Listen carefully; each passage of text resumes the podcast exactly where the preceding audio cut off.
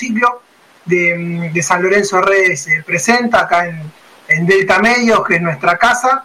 Eh, así que nos están pudiendo, sepan los socios que no tienen excusa, ¿eh? Salimos, estamos saliendo por Facebook de San Lorenzo Redes, estamos saliendo por, por eh, deltamedios.com, por San Lorenzo Redes en Twitter, ahora por Periscope y por YouTube también. Sí, así que esta entrevista va a quedar grabada, la vamos a subir. al final del programa les vamos a estar diciendo dónde, pero nos pueden ver de todos lados para que puedan conocer un poco más eh, a Soñar Huevo y bueno, eh, lo dicho, ¿no? Este, este nuevo espacio para todas las nuevas agrupaciones de, San Lorenzo. Excelente, excelente, Luquitas. También tenemos con nosotros a, nuestro integrante santiagueño, el señor Guisca, desde Santiago del Estero, San Lorenzo Redes es federal, tenemos integrantes de todo el país. Así que buenas noches, Guisca, ¿cómo estás? Buenas noches a ustedes, a los invitados y a todo lo que nos supongo que está viendo mucha gente, ¿no? Eh, bueno, contento de arrancar este, este ciclo de, San Lorenzo Redes Presenta para escuchar a, las nuevas agrupaciones eh, que, vienen a plantearle eh, una opción al socio, ¿no? Y es muy importante que se den a conocer, den su idea sobre el club, sus proyectos, propuestas y demás. Así que bueno, bienvenidos a los invitados te paso la palabra, Gustavo, para que lo presentes a. Bien, bueno, el último integrante que, está con nosotros hoy del grupo es nuestro contador estrella, Santiago Quiroz. Santi, ¿cómo estás? Hola, Gus, Lucas, Disca. Ah, primero, bueno, darle la bienvenida a los invitados, a Cristian, a Fabio. Eh, sí, es un lindo ciclo que, que estamos empezando, que empezamos a cañar desde, desde San Lorenzo Redes y es una es una gran oportunidad para que todos los socios y socias y todo el mundo involucrado pueda interiorizarse bien en las distintas opiniones que hay del club en el día a día y que cada uno pueda pueda formar mejor su opinión para, para el futuro y que todos podamos hacer un mejor San Lorenzo todo el tiempo. Así que primero, bueno, agradecerles por haber aceptado comenzar con este ciclo y bueno, sigamos con el conductor.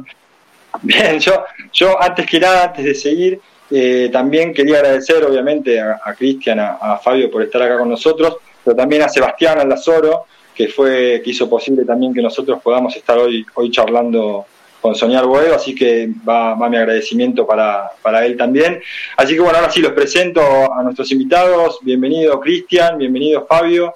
Eh, obviamente que eh, vamos a, como, ya les habíamos dicho, la idea de, esta charla es que ustedes eh, puedan presentarse como, agrupación y contarnos qué es Soñar Ruedo, cómo se formó, a partir de cuándo, eh, bueno, y lo que ustedes quieran. Bueno, bueno, primero saludar a todos. muchachos, gracias por, por la invitación. Es un gusto estar con, con todos ustedes y bueno, y con el público que nos está viendo y escuchando.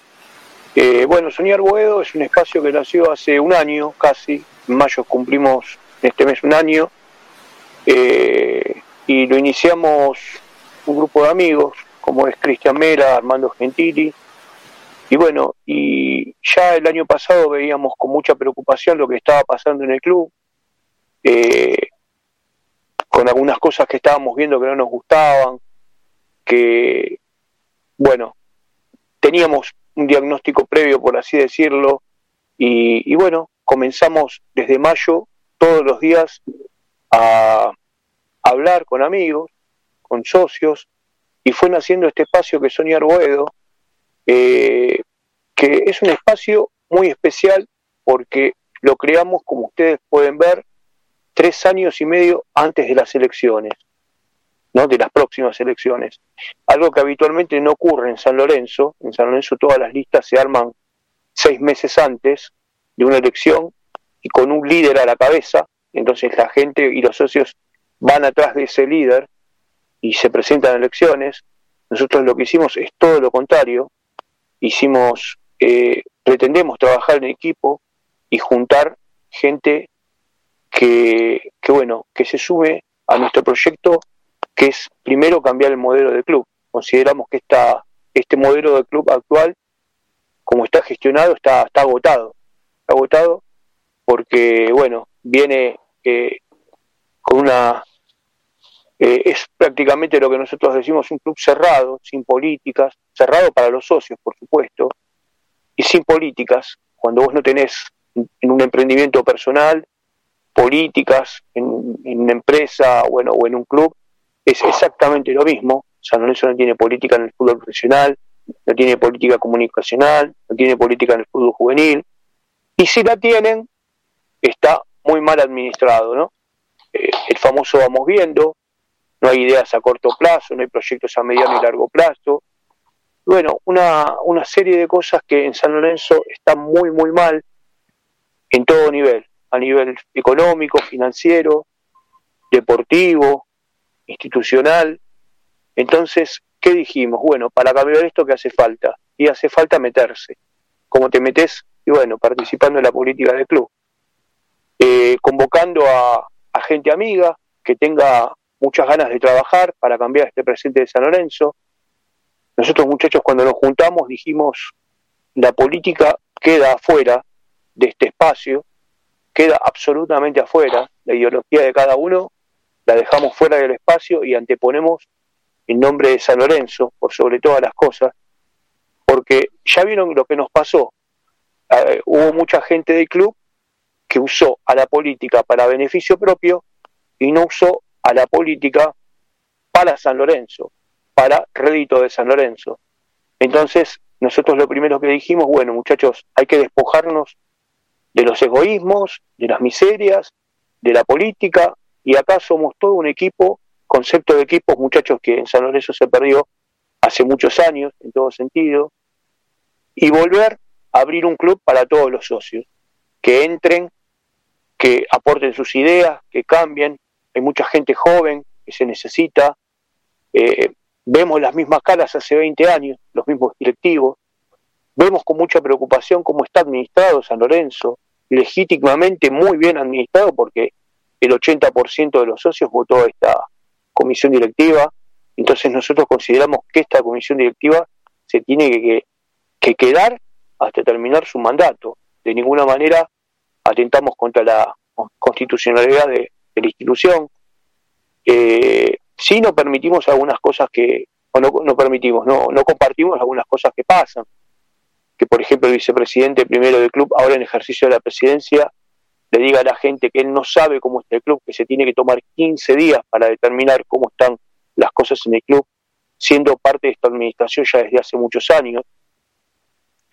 Eh, no nos gusta eh, el modelo de gestión, un San Lorenzo con un director general puesto por, por Marcelo Tinelli, una figura que en el estatuto no existe, y 12 gerentes, muchachos, 12 gerentes que le, le, le, originan al club una erogación casi mensual de más de 4 millones de pesos que puede ser utilizada en cualquier otra actividad, en cualquier otra obra, en cualquier otro beneficio para, para el socio. No estamos en contra de los gerentes, ¿eh? porque de hecho podés tener uno, dos, tres gerentes en un club, pero doce con, con, con, esos, con esos sueldos de seis cifras que te generan una erogación terrible por cómo está San Lorenzo hoy en día, eh, nos parece algo macabro para la economía de San Lorenzo.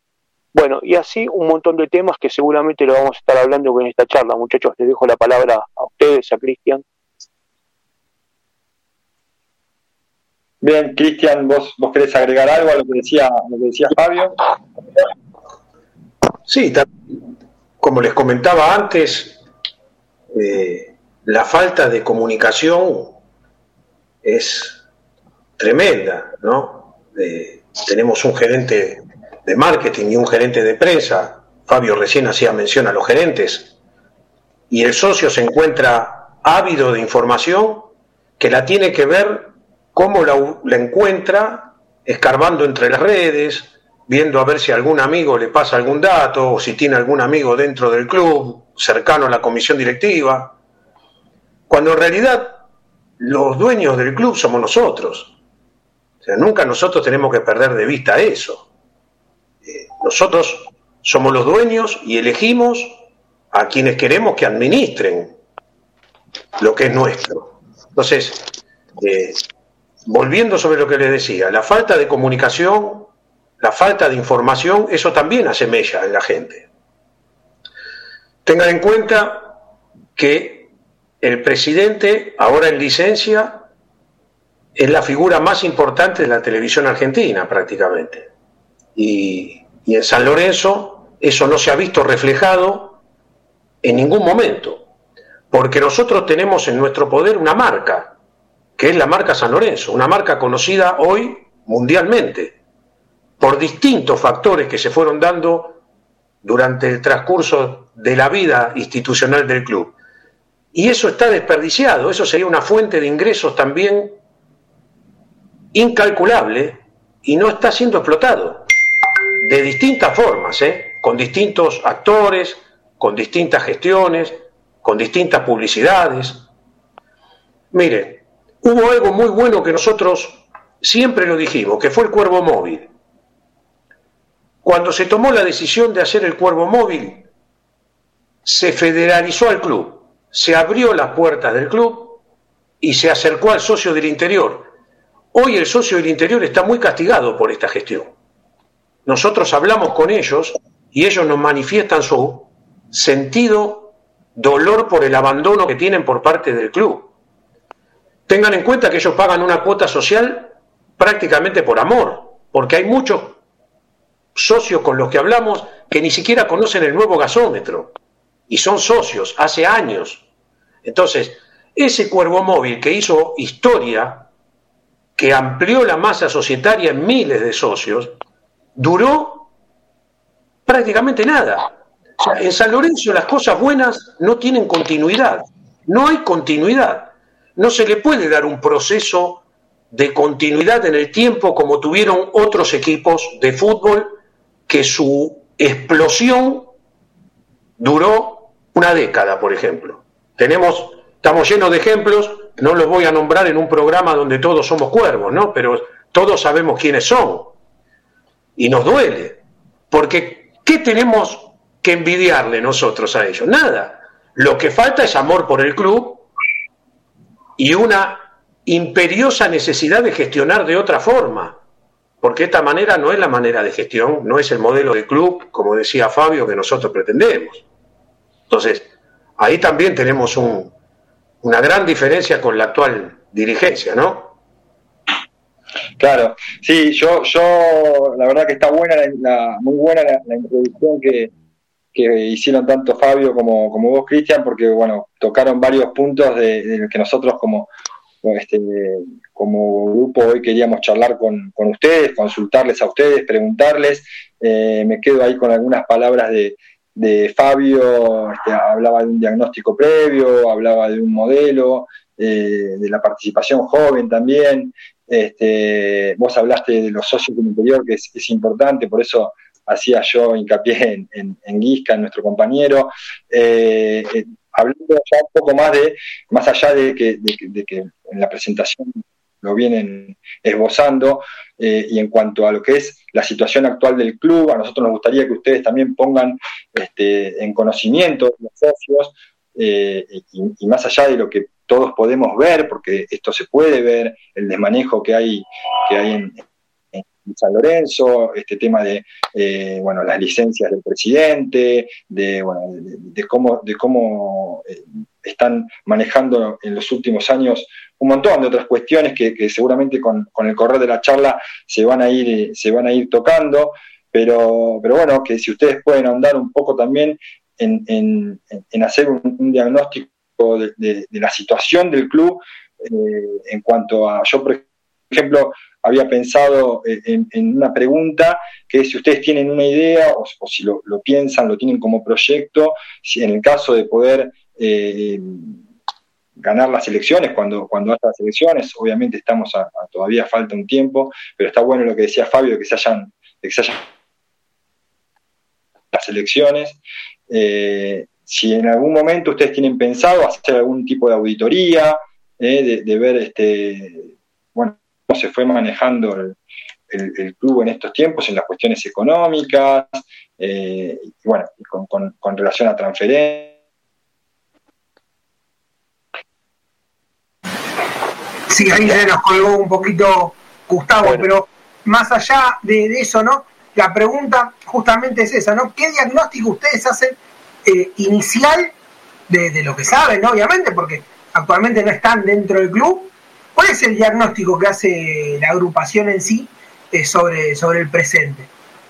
Bueno, mira, el diagnóstico es amplio, porque no es solamente la mirada que vos tenés que tener como qué pasa en el plantel profesional, sino es una mirada amplia en distintos temas.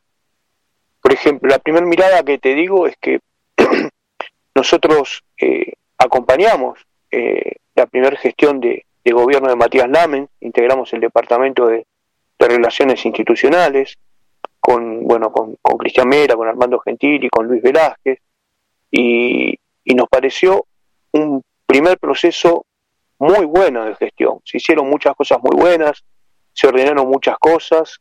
Lógicamente que la permanencia en el poder te va desgastando y eso hace que vos te sientas como dueño del club, por así decirlo, y sucedan cosas que no tienen que suceder, ¿no? Porque como dijo Cristian, el club es de los socios. Eh, la primera mirada te digo que eh, lo que vemos es el, eh, la falta de comunicación con el socio, el destrato que tienen algunos, alguna gente del club para con los socios. Fíjate que en plena pandemia San Lorenzo no le hizo una caricia a ningún socio del club, eh, una mirada, no, no te digo del socio del interior y del exterior, te hablo también de los socios como nosotros que residimos acá en Buenos Aires, en Capital, en Gran Buenos Aires. Nosotros vamos a cambiar el sistema que tiene San Lorenzo de manejarse con los socios. Queremos que el socio venga, que la familia vuelva al club, que se sienta a gusto, nosotros tenemos la posibilidad de, a ver chicos, hemos sido criados en el viejo gasómetro en las instalaciones de Avenida Plata, tanto Cristian como yo, por ejemplo, y sabíamos lo que era entrar a las 2 de la tarde eh, al club y que tu hijo te venga a buscar de los pelos a las 10 de la noche, porque había vida social, porque podías ver un entrenamiento, porque tu hermano estaba jugando al básquet, o si estabas en la pileta y tu hija estaba haciendo gimnasia. Queremos volver a eso, no queremos el destrato al socio, que cuando vos vayas a la sede eh, te, presten una, mala atención, porque vos socio y estás pagando. Eh, mucha gente hace un esfuerzo muy grande para contribuir al club con cuotas sociales, abonos, abonos al polideportivo, eh, chicos que hacen deporte pagando su arancel. Todos en la ciudad deportiva, por ejemplo, es un desastre, descuidada totalmente. La sede de Avenida Plata, ni te cuento, y lo que es el Pando, bueno, ya eh, en descuido total. Entonces nos preocupa eso muchísimo, nos preocupa la cantidad de socios que dejaron de ser socios por distintos motivos, porque por ahí la pandemia no les permitió poder seguir pagando por su economía, eh, porque el fútbol profesional de San Lorenzo es un desastre, muchachos. Yo estoy acá hablando con ustedes y hasta hace un ratito me entero que en la Copa Libertadores clasificaron a octavos de final todos los equipos argentinos, que en la Copa Sudamericana la mayoría de los equipos están adentro en otra fase, y yo veo San Lorenzo que tuvo la posibilidad de perder hasta 1 a 0 con Racing para seguir en la liga, y es increíble, se perdió 2 a 0, algo que no se entiende. O sea, este desmanejo del fútbol profesional, que también lo vamos viendo, lo vamos notando, a lo mejor muchos me dirán, ustedes son, son críticas. Sí, son críticas, pero también tenemos soluciones. ¿Cuál es la solución? Y tratar de no incorporar como se incorporó. Fíjense ustedes que San Lorenzo tenía la posibilidad en dos años, el año pasado y este, de jugar sin descenso, muchachos. Cuando ustedes podrían haber puesto, no sé, a ver, los Romero, Di Santos si se quiere, Torrico, y poner todos los chicos, todos los chicos, para que se vayan haciendo, para que vayan ganando eh, un poco de experiencia, para que jueguen sin la presión esa de que no hay descenso. Entonces, valorizar a los chicos era algo fundamental y no se hizo. La fábrica de jugadores, como la llamamos nosotros, que son las divisiones inferiores, totalmente cerrada. San Lorenzo tiene un cuerpo técnico de divisiones inferiores hace ocho años, y son muy pocos los jugadores que, que, que, pudo sacar San Lorenzo y, los que vendió y mal vendió. A ver, yo le doy los últimos tres casos, el caso de Gaich, de Senesi, de Julián Palacio, que para mí fueron mal vendidos y esa plata que ingresó al club no se utilizó para reinvertirse en otra cosa, sino para pagar deuda. Bueno, seguramente Cristian les va a contar el tema de la deuda, los juicios. Nos moviliza eso, realmente. Queremos que San Lorenzo cambie la manera de administrar. Eh, fíjense, muchachos, que esta comisión directiva eh, no hace reuniones, no se le informa nada al socio. Una, una, un presidente en ejercicio, el vicepresidente primero, que en su momento iba a ser candidato a presidente y fue bajado por Marcelo Tinelli. A mí si me hacen eso yo me voy, muchachos. No quiero saber nada por dignidad. Bueno, siguieron. Por eso digo que toda esta gente tiene que quedarse administrando a San Lorenzo de Almagro porque son solidariamente responsables de la, de la actualidad de San Lorenzo. Acoto una cuestión, Fabio, perdón que te interrumpa, a lo que decías, que es importante decirlo porque es información también, que la próxima asamblea para aprobar el balance va a ser el, 20, el 26 del mes que viene. Está bien, uno entiende el tema de la pandemia y demás, pero recordemos que fue un escándalo que se trató de tapar, lo de la asamblea y lo del balance de San Lorenzo, eh, que después, bueno, Santi, que es, eh, que es contador y está en el método y, siempre está, está con los números de San Lorenzo, y lo, vamos a charlar, que es una situación grave, o sea, a nivel institucional y financiero del club, es un, es un tema muy, muy delicado y que recién el mes que viene se trate, o sea, con la urgencia que tiene algo así, creo que también, ¿no? Eh, pinta un poco lo que decías vos. Eh, muchachos, yo les digo algo, nosotros no calificamos a la gente de San Lorenzo, ¿eh? porque tenemos muchos amigos de todas las listas, de todos los grupos. Nosotros sí calificamos, ¿sabes qué? La, falta de idoneidad que tienen algunas personas que han sido comprometidas precisamente para administrar a San Lorenzo de Almagro y lo están haciendo mal, con la confianza de todos los socios que lo han votado. Así que bueno, vemos muchas cosas de ese tipo en San Lorenzo Almagro, la parte legal, la parte económica, te puedo ampliar un poquito Cristian, que es abogado y, seguramente se va a explayar mucho mejor que yo en esas cosas, pero eh, digo, eh, estamos preocupados y venimos no a hacer una, un espacio más, venimos a proponer un cambio muy grande en San Lorenzo, para eso estamos trabajando con, con mucha gente que se está acercando, mucha gente grande, muchas, muchos jóvenes fundamentalmente, que tienen muchas ganas de entrar, de participar, chicos, de poner ideas, de poner a un San Lorenzo que es gigante, inmenso, y, la verdad que no tienen idea esta gente, cuando digo esta gente, digo estos amigos que hoy están administrando eh, el club, no tienen ni idea, no hay, no hay presencia dirigencial en San Lorenzo, chicos, no hay 24 por 7 de un, de un San Lorenzo en el club, en ninguna área, eso es preocupante, fíjense que han venido los chicos del futsal, el otro día, campeones de América, por primera vez en la República Argentina, un campeón de Libertadores de América de futsal, no lo han recibido ningún dirigente. Salió campeón el básquet y, pasó desapercibido. No pueden hablar los protagonistas en, en ningún medio. O sea, pasan cosas bastante fuleras en San Lorenzo que no nos gusta. Por eso venimos con esta propuesta de decirle a la gente, tenemos este espacio, acompáñennos, estamos armando equipos fuertes de laburo en cada área para poder revertir esta situación y ser una alternativa más, porque fíjense muchachos que no había una alternativa política muy fuerte en las últimas elecciones como para contrarrestar eh, la parte oficialista. Bueno, nosotros queremos participar en la vida del club, queremos conducir el club con mucha gente, con mucha gente amiga, socia de San Lorenzo, y no en forma personalista.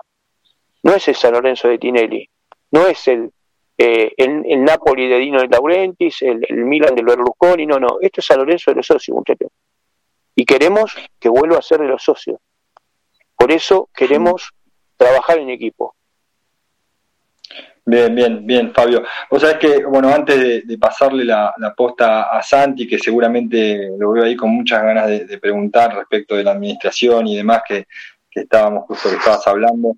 eh, y, siguiendo un poco con, la línea esta de, cómo se maneja la dirigencia actual de San Lorenzo con algunas cuestiones, me gustaría conocer la opinión tanto tuya, Fabio, y sobre todo de Cristian, que es un hombre de derecho, eh, de lo, sucedido con los socios eh, Walter Cayaro, Manuel Weyman y, Pablo Cúcaro con respecto a los derechos de admisión y, a los allanamientos que se produjeron. A ver, yo soy abogado penalista, ¿no? Me imagino que lo saben. Eh, nosotros no, justificamos bajo ningún punto de vista el tema de las amenazas, no, no, no compartimos eh, esa mirada, pero tampoco me parece que se fueron de mambo. O sea, allanarle la casa a un socio, eh, poner derecho de admisión Hoy hay muchos pibes que están con derecho de admisión en el club. Entonces, me parece que una cosa es una falta de respeto ante un momento delicado que está pasando el club y que hay que entender a la gente también. O sea, cuando uno es líder, eh, tiene que ejercer ese liderazgo. Y ese liderazgo tiene diversas facetas. Una de ellas es el entendimiento. Entonces, vos estás administrando sentimientos sentimiento de un club de fútbol, no de un club de hockey sobre patines, que está atravesando una situación económica, financiera y fundamentalmente futbolística paupérrima. Entonces, y en, medio de una pandemia, donde la gente, donde todos estamos encerrados hace más de un año, no podemos ir a la cancha, no nos podemos expresar. Entonces, a ver, también hay que entender un poco a la gente, ¿no? Y eso lo tiene que hacer el líder. Yo creo que esto se solucionaba con un llamado o con un, no sé, un encuentro, porque no debemos olvidarnos que somos todos hinchas de San Lorenzo. Entonces, a ver, en lo personal, si yo hubiese sido el presidente, hago que me traigan al pibe adelante mío. Digo, bueno, convóquenlo al pibe, tráiganme a este socio, yo quiero charlar con él. A ver qué siente, qué pasa. ¿Qué le pasó por la cabeza? ¿Por qué hizo eso? Tengo entendido, bueno, en el caso, creo que en el último caso que todavía sigue, porque creo que tienen detenido el, teléfono celular y el carnet de socio, eh, de Cúcaro, eh, las amenazas no fueron tales, obviamente, según los dichos de él.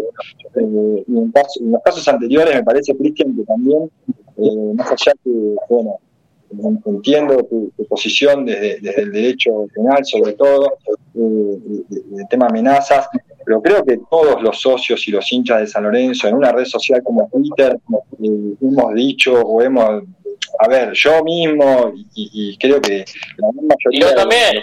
De acá, este, todos los que estamos acá, hemos, hemos dicho hemos dicho no, hemos puesto cada, cada imagínate si por cada por cada tweet que, hace la gente, el socio, el hincha de San Lorenzo, tienen que hacer algo de eso, eh, me parece que, y, más que nada, se los pregunté, claro, y más que nada se los pregunté por el hecho de que creo que hay cosas mucho más importantes a las que a las que prestarle atención que si un hincha o un socio dice que vamos a, quemar la vinería porque está caliente, porque eh, perdió la Copa Libertadores con un equipo que, que, quizás entendíamos que podía llegar más lejos o, porque eh, entiende que, y ya lo vamos a charlar, entiende que eh, hay algunas contrataciones de jugadores que no son serias, normales, lógicas, razonables.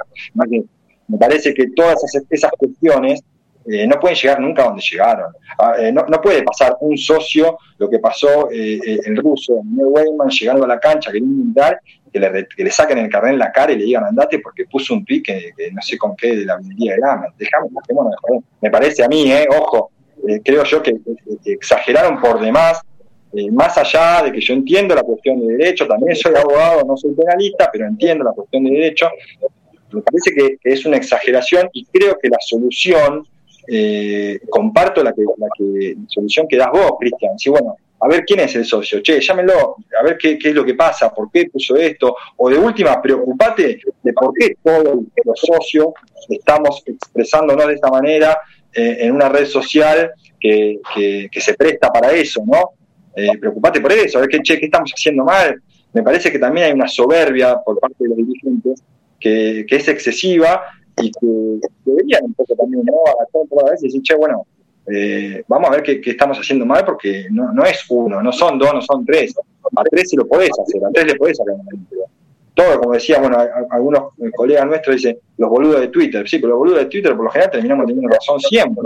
Entonces, eh, me parece a mí que, es una exageración, por eso quería tu opinión también y la, de Fabio. Eh, además, perdón, Fabio, este, además, se da en un momento, como les decía, bastante crítico de la vida institucional y para nosotros fue una manera como de desviar el centro de atención. O sea, fue una jugada bastante siniestra que se utilizó, se bien utilizó por parte del oficialismo como para desviar el centro de atención. Ya te digo, esto se solucionaba fácil, muy fácil. Porque aparte, este, como bien vos decís, yo tengo un límite porque conozco eh, ese límite justamente porque me, preparé y estudié para eso. Entonces, cuando llego a ese límite, freno.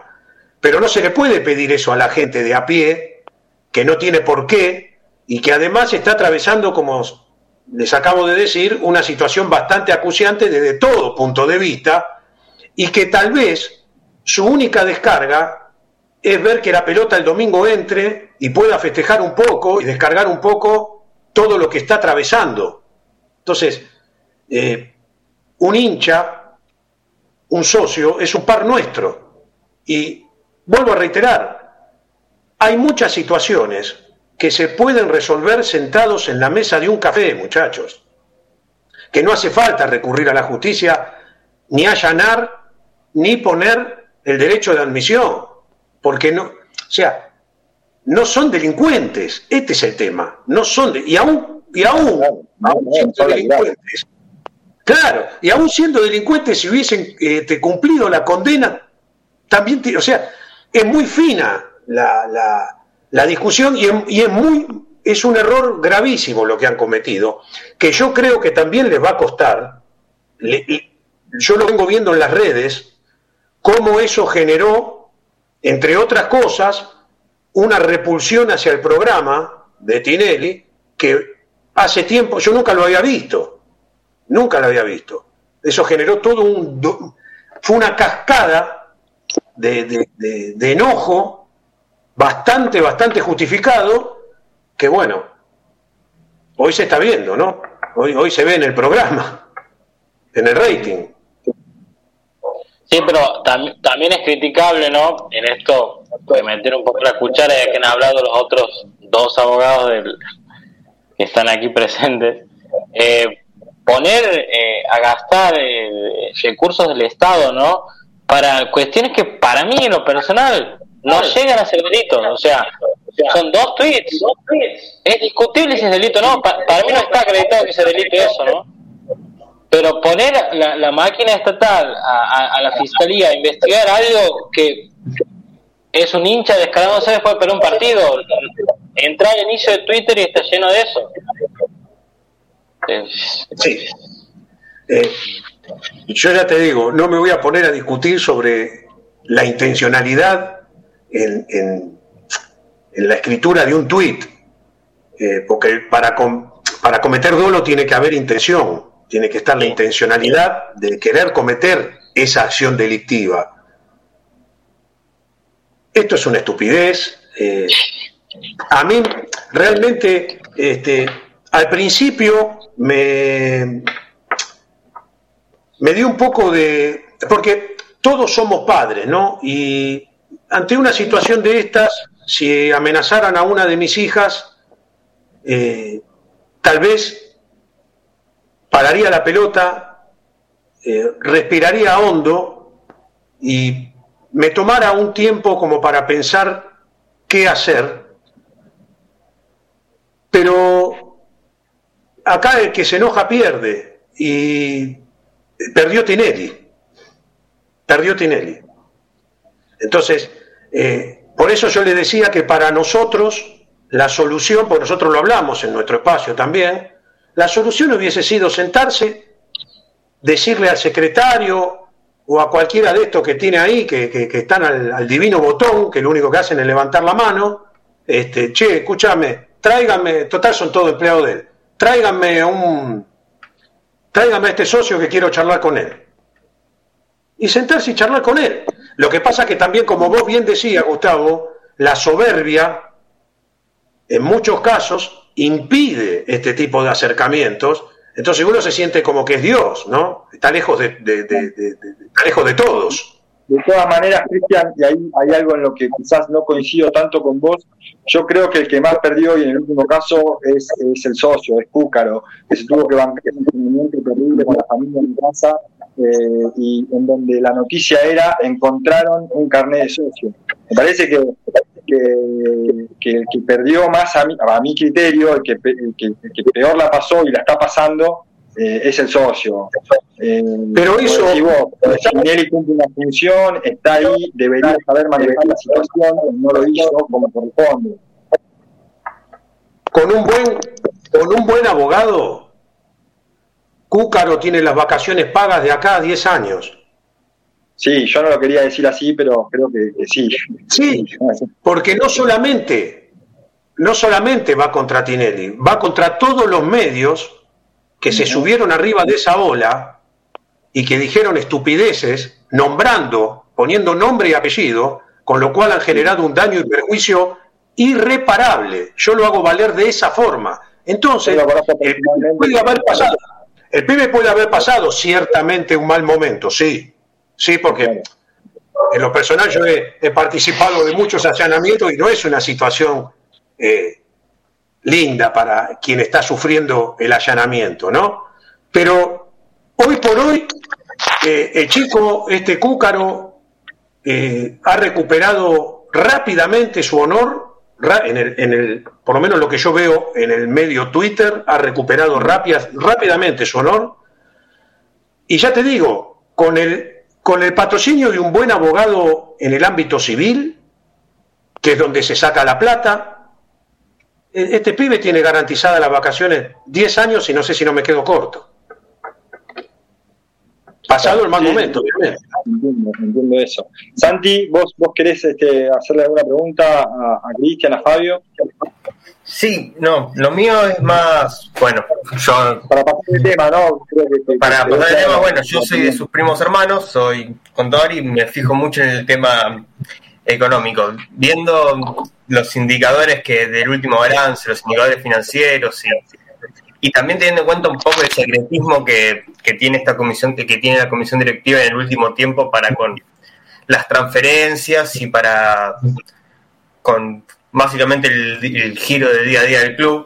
Si en el caso de llegar a, en el 2023 a ser, a ser gobierno, no se plantearía la posibilidad de hacer una auditoría de los últimos del último periodo, del periodo anterior también, para, para poder ver realmente qué fue lo, ocurrido en cuanto a los pases, en cuanto a las, transferencias o, o hacia las erogaciones, porque muchas veces nos pasa como socios que, como dijiste Cristian antes, que se que el socio se, se, informa buscando la información de un partidario de otro y de otro y después muchas veces termina habiendo discrepancias a los seis meses de cómo se vendió un jugador o el otro. Me acuerdo rápidamente el caso de Senesi, que se había dicho que se vendió el 90% del pase y después al llegar al balance descubrimos que era el 100% y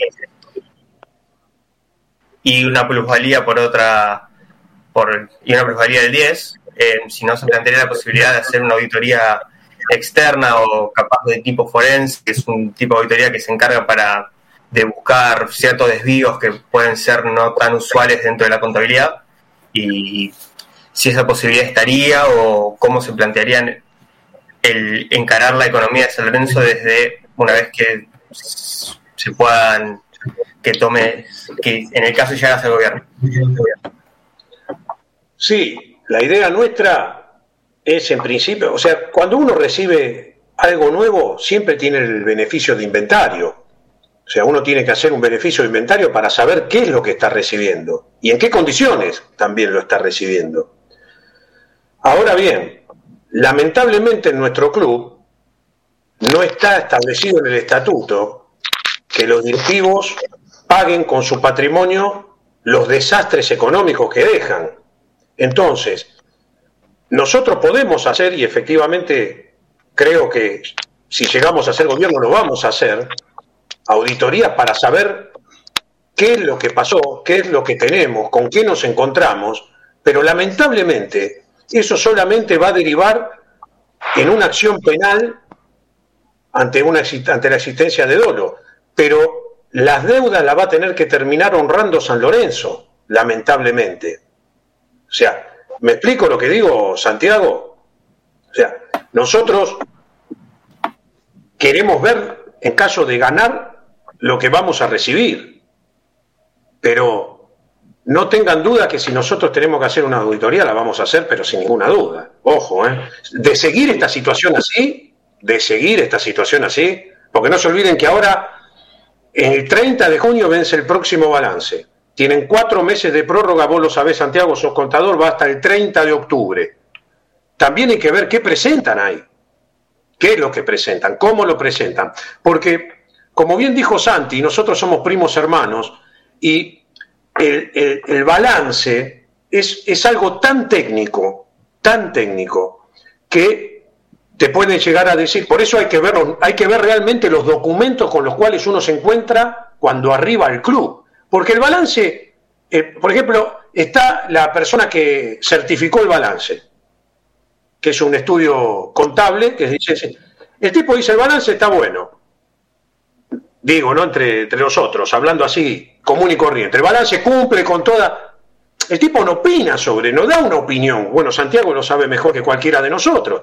Te dice, el balance cumple con las normativas vigentes, con eh, lo formal. Pero hay que escarbar ahí adentro, hay que entrar y mirar, y, eso es todo un trabajo que si no tenés la documentación en mano, los libros, lo, a ver qué hay, porque nosotros no sabemos, no sabemos qué hay. Podemos husmear y poder, con nuestro equipo contable, desmenuzar algunas partes del balance y decir, bueno, acá puede haber algo, acá puede haber esto, mira, acá hicieron esto, acá metieron las propiedades, acá está esto. Pero desde afuera es muy difícil. Desde afuera es muy difícil. Obviamente que si nosotros estamos, este, no tengo dudas que Fíjate, Santiago,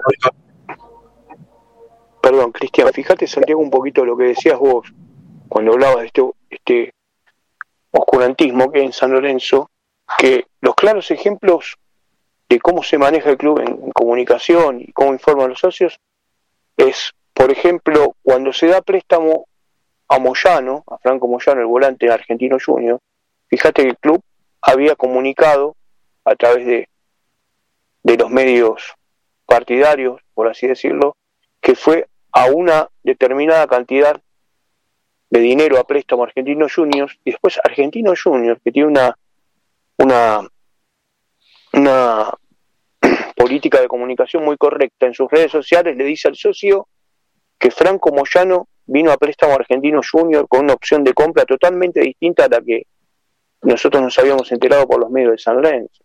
Y así pasó con la venta de, Julián Palacios al Basel de Suiza. Habían dicho una cifra y después tuvo que salir a declarar, como ustedes saben, quien hoy es el tesorero del club, en algún medio diciendo que no, que a San Lorenzo le quedaba un 10% de la plusvalía sobre una futura venta. Bueno, esas cosas pasan en San Lorenzo.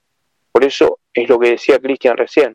Hasta que vos no tengas fehacientemente la documentación de, todas las cosas con que te vas a encontrar y es muy difícil hacer eh, futurología, ¿no? Diciendo si estamos mal.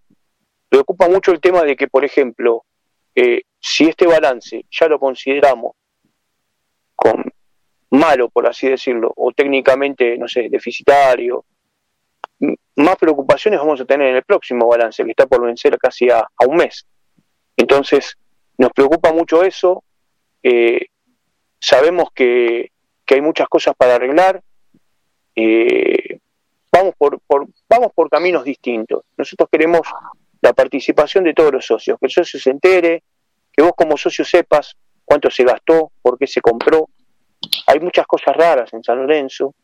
Obviamente no tenemos las pruebas. Pero ¿por qué tuviste que salir a comprar dos cuatro? Como Peruzzi, como Salazar. ¿Por qué? Si estás comprando un cuatro teniendo Herreras, porque evidentemente algo está fallando en el fútbol. ¿Por qué pasaste de un ciclo como el de, eh, a ver, eh, Almirón, Pisi, Monarri, Viaggio, Soso, Dabove? ¿Cuál es la política del fútbol profesional de San Lorenzo? ¿Hacia dónde vamos? ¿Por qué tenés a Alexander Díaz y a Peralta Bauer y no los pusiste? Y pones a Troyano, a Troyansky y a Melano. Esas cosas son las que al socio, eh, a ver muchachos, todo bien, ¿eh? Todo perfecto, algunas cosas que se están haciendo, 10 puntos, pero si el domingo la pelota no entra, se te va todo, por así decirlo, al carajo, hablando mal y pronto, ¿eh? Y, y te digo más, eh, tuvieron la posibilidad de que la gente no vaya al estadio, no vaya a la cancha, hace más de un año y medio casi, que el socio de San no pudo ir al estadio. Eso contribuyó mucho también a que esta administración no se cayera a pedazos antes. Imagínate lo que hubiese sido, si te enojas por una amenaza en Twitter, imagínate en la cancha lo que sería.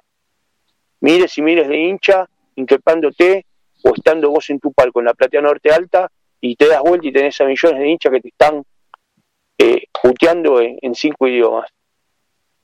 Por eso, es muy delicada la situación de San Lorenzo, sí. muy delicado eh, el tema. Perdón, Fabio, disculpame que te interrumpa, pero se me cruzó eh, por la cabeza. Eh, ¿Podés hacerte cargo de eso o también podés mandar a la gente a apretar? Bueno, sí, eso no, eso, eso, Gustavo, no es algo nuevo en los clubes, eso es, es, muy, No, no, hablo de San Lorenzo, los demás clubes no, no, me, no me interesan. Hablo de San Lorenzo y de la platea de San Lorenzo.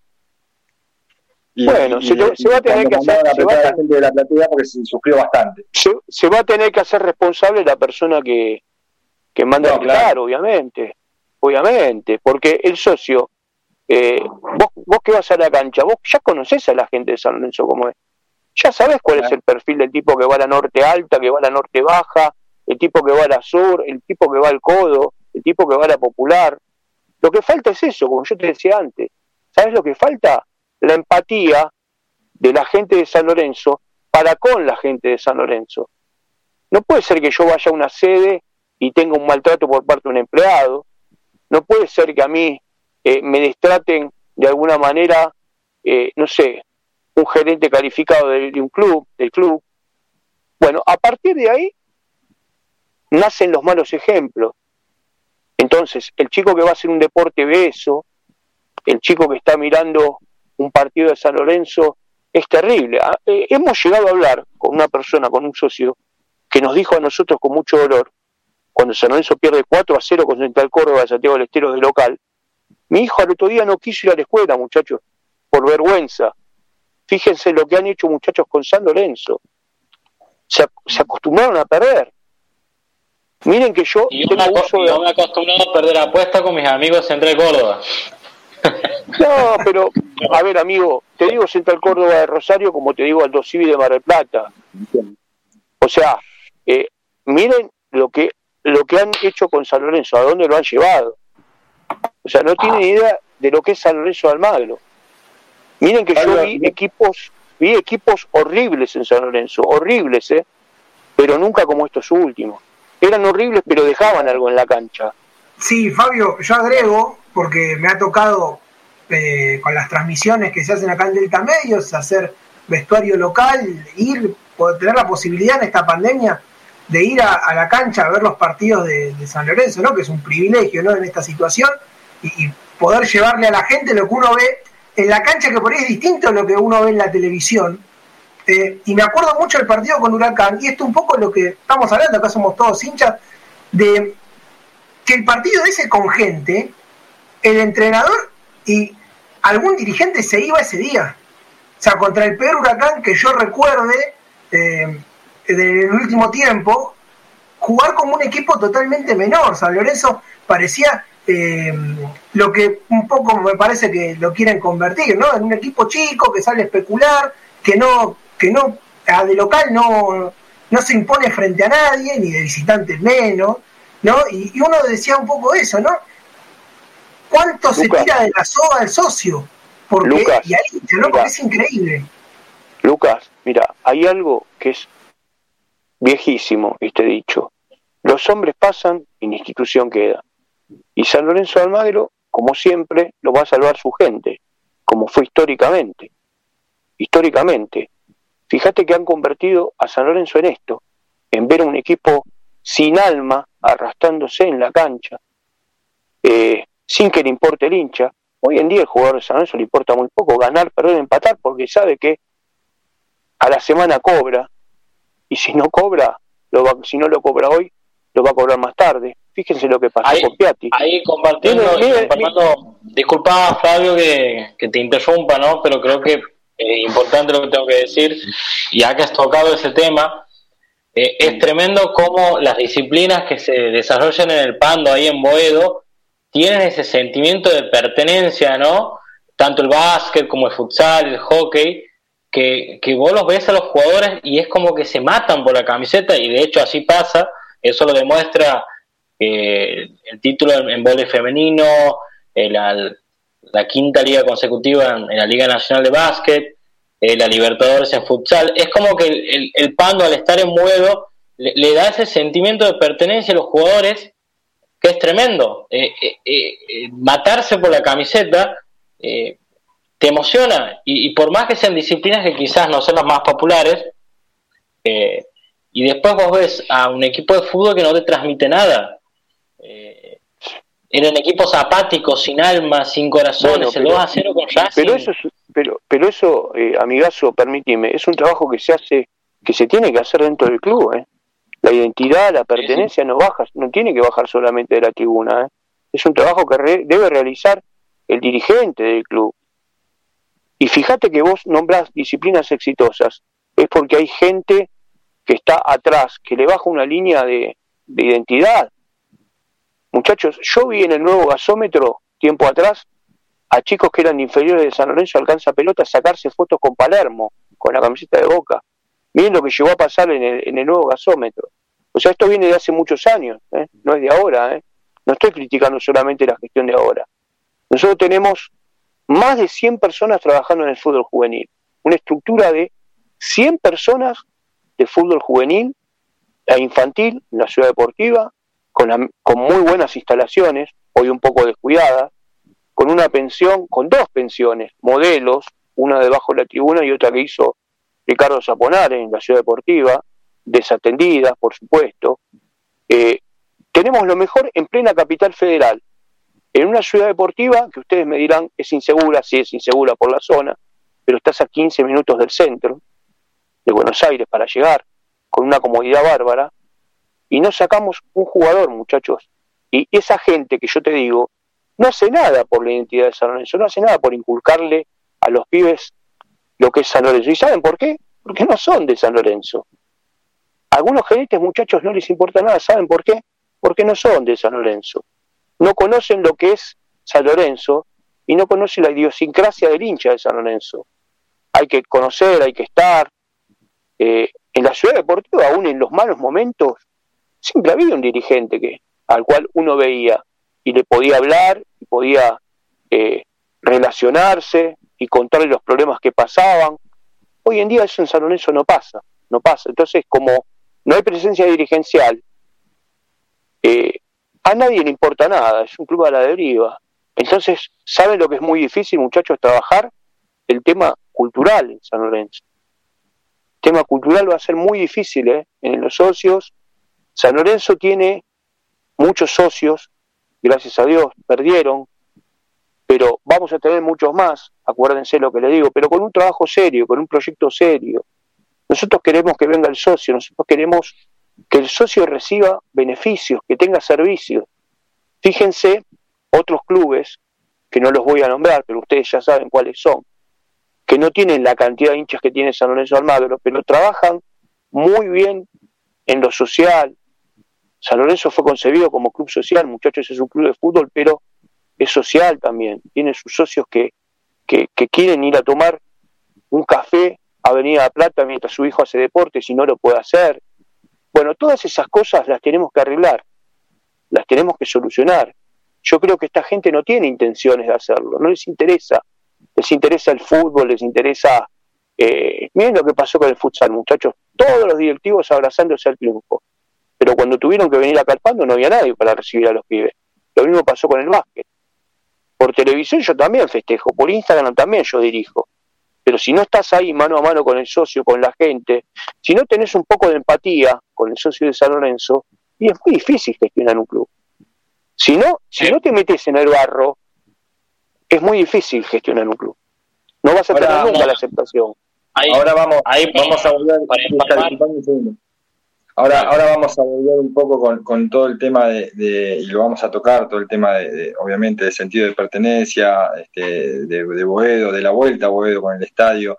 Eh, ahora, ahora vamos a tocar un poco ese tema. No quería dejar pasar algo que en lo que hiciste hincapié, Fabio, hace un ratito, que es el tema comunicacional, de comunicación en San Lorenzo. Eh, que, es algo que, creo que todos notamos que falla y falla eh, de manera grave. Eh, quería preguntarte qué ideas tienen ustedes en respecto o con respecto al, tema comunicacional, qué, proyectos tienen eh, para, informar, para mantener al socio informado, eh, para que el socio conozca lo que pasa adentro del club, el día a día, o, bueno, o si esa es una idea que tienen ustedes, ¿cómo, cómo la llevarían a cabo? Con la verdad, con la verdad, viste que te dicen con la verdad, no ofendo ni temo. Es así, le tenés que decir al socio la verdad, comunicarlo bien. Yo te hablo desde el punto de vista profesional, yo soy periodista hace muchos años. El que me conoce sabe que trabajé en muchos programas partidarios de San Lorenzo muchísimos años. Integré la comisión de prensa en los años 90, donde San Lorenzo sin tener estadio tenía un departamento de prensa de lujo con 15 o 20 muchachos que ganaron el premio CEPA a la mejor atención del periodismo deportivo, Miren lo que era San Lorenzo. ¿eh? Dos veces consecutivo premio a mejor atención deportivo eh, sin tener estadio, cuando éramos locales en Vélez, en Huracán, en Boca, en Ferro, en River. Bueno, eso era prensa de San Lorenzo en un tiempo.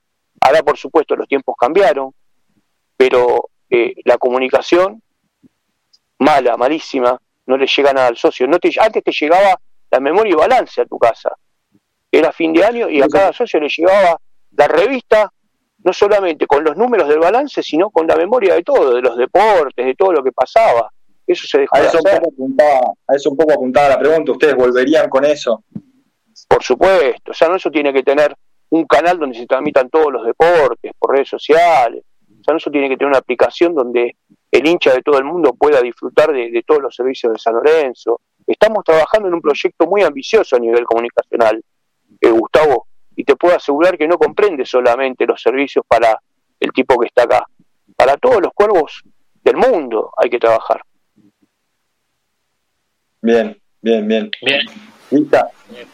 Pues ahí, bueno, empalmando con lo que estaba diciendo Fabio, que estamos en el tema de los socios, ¿sí? Y relacionado con, con este tópico, les quería contar a ustedes dos eh, ¿Qué beneficios, qué, proponen para el socio del interior? Que como, como bien lo han dicho, pagamos nuestra cuota mensual, pero en sí no tenemos ningún beneficio en, ningún comercio, en, no sé, en algo, una contraprestación por parte del club a esa cuota que se paga todos los meses. ¿sí? Si hay una propuesta acerca de eso, ¿sí?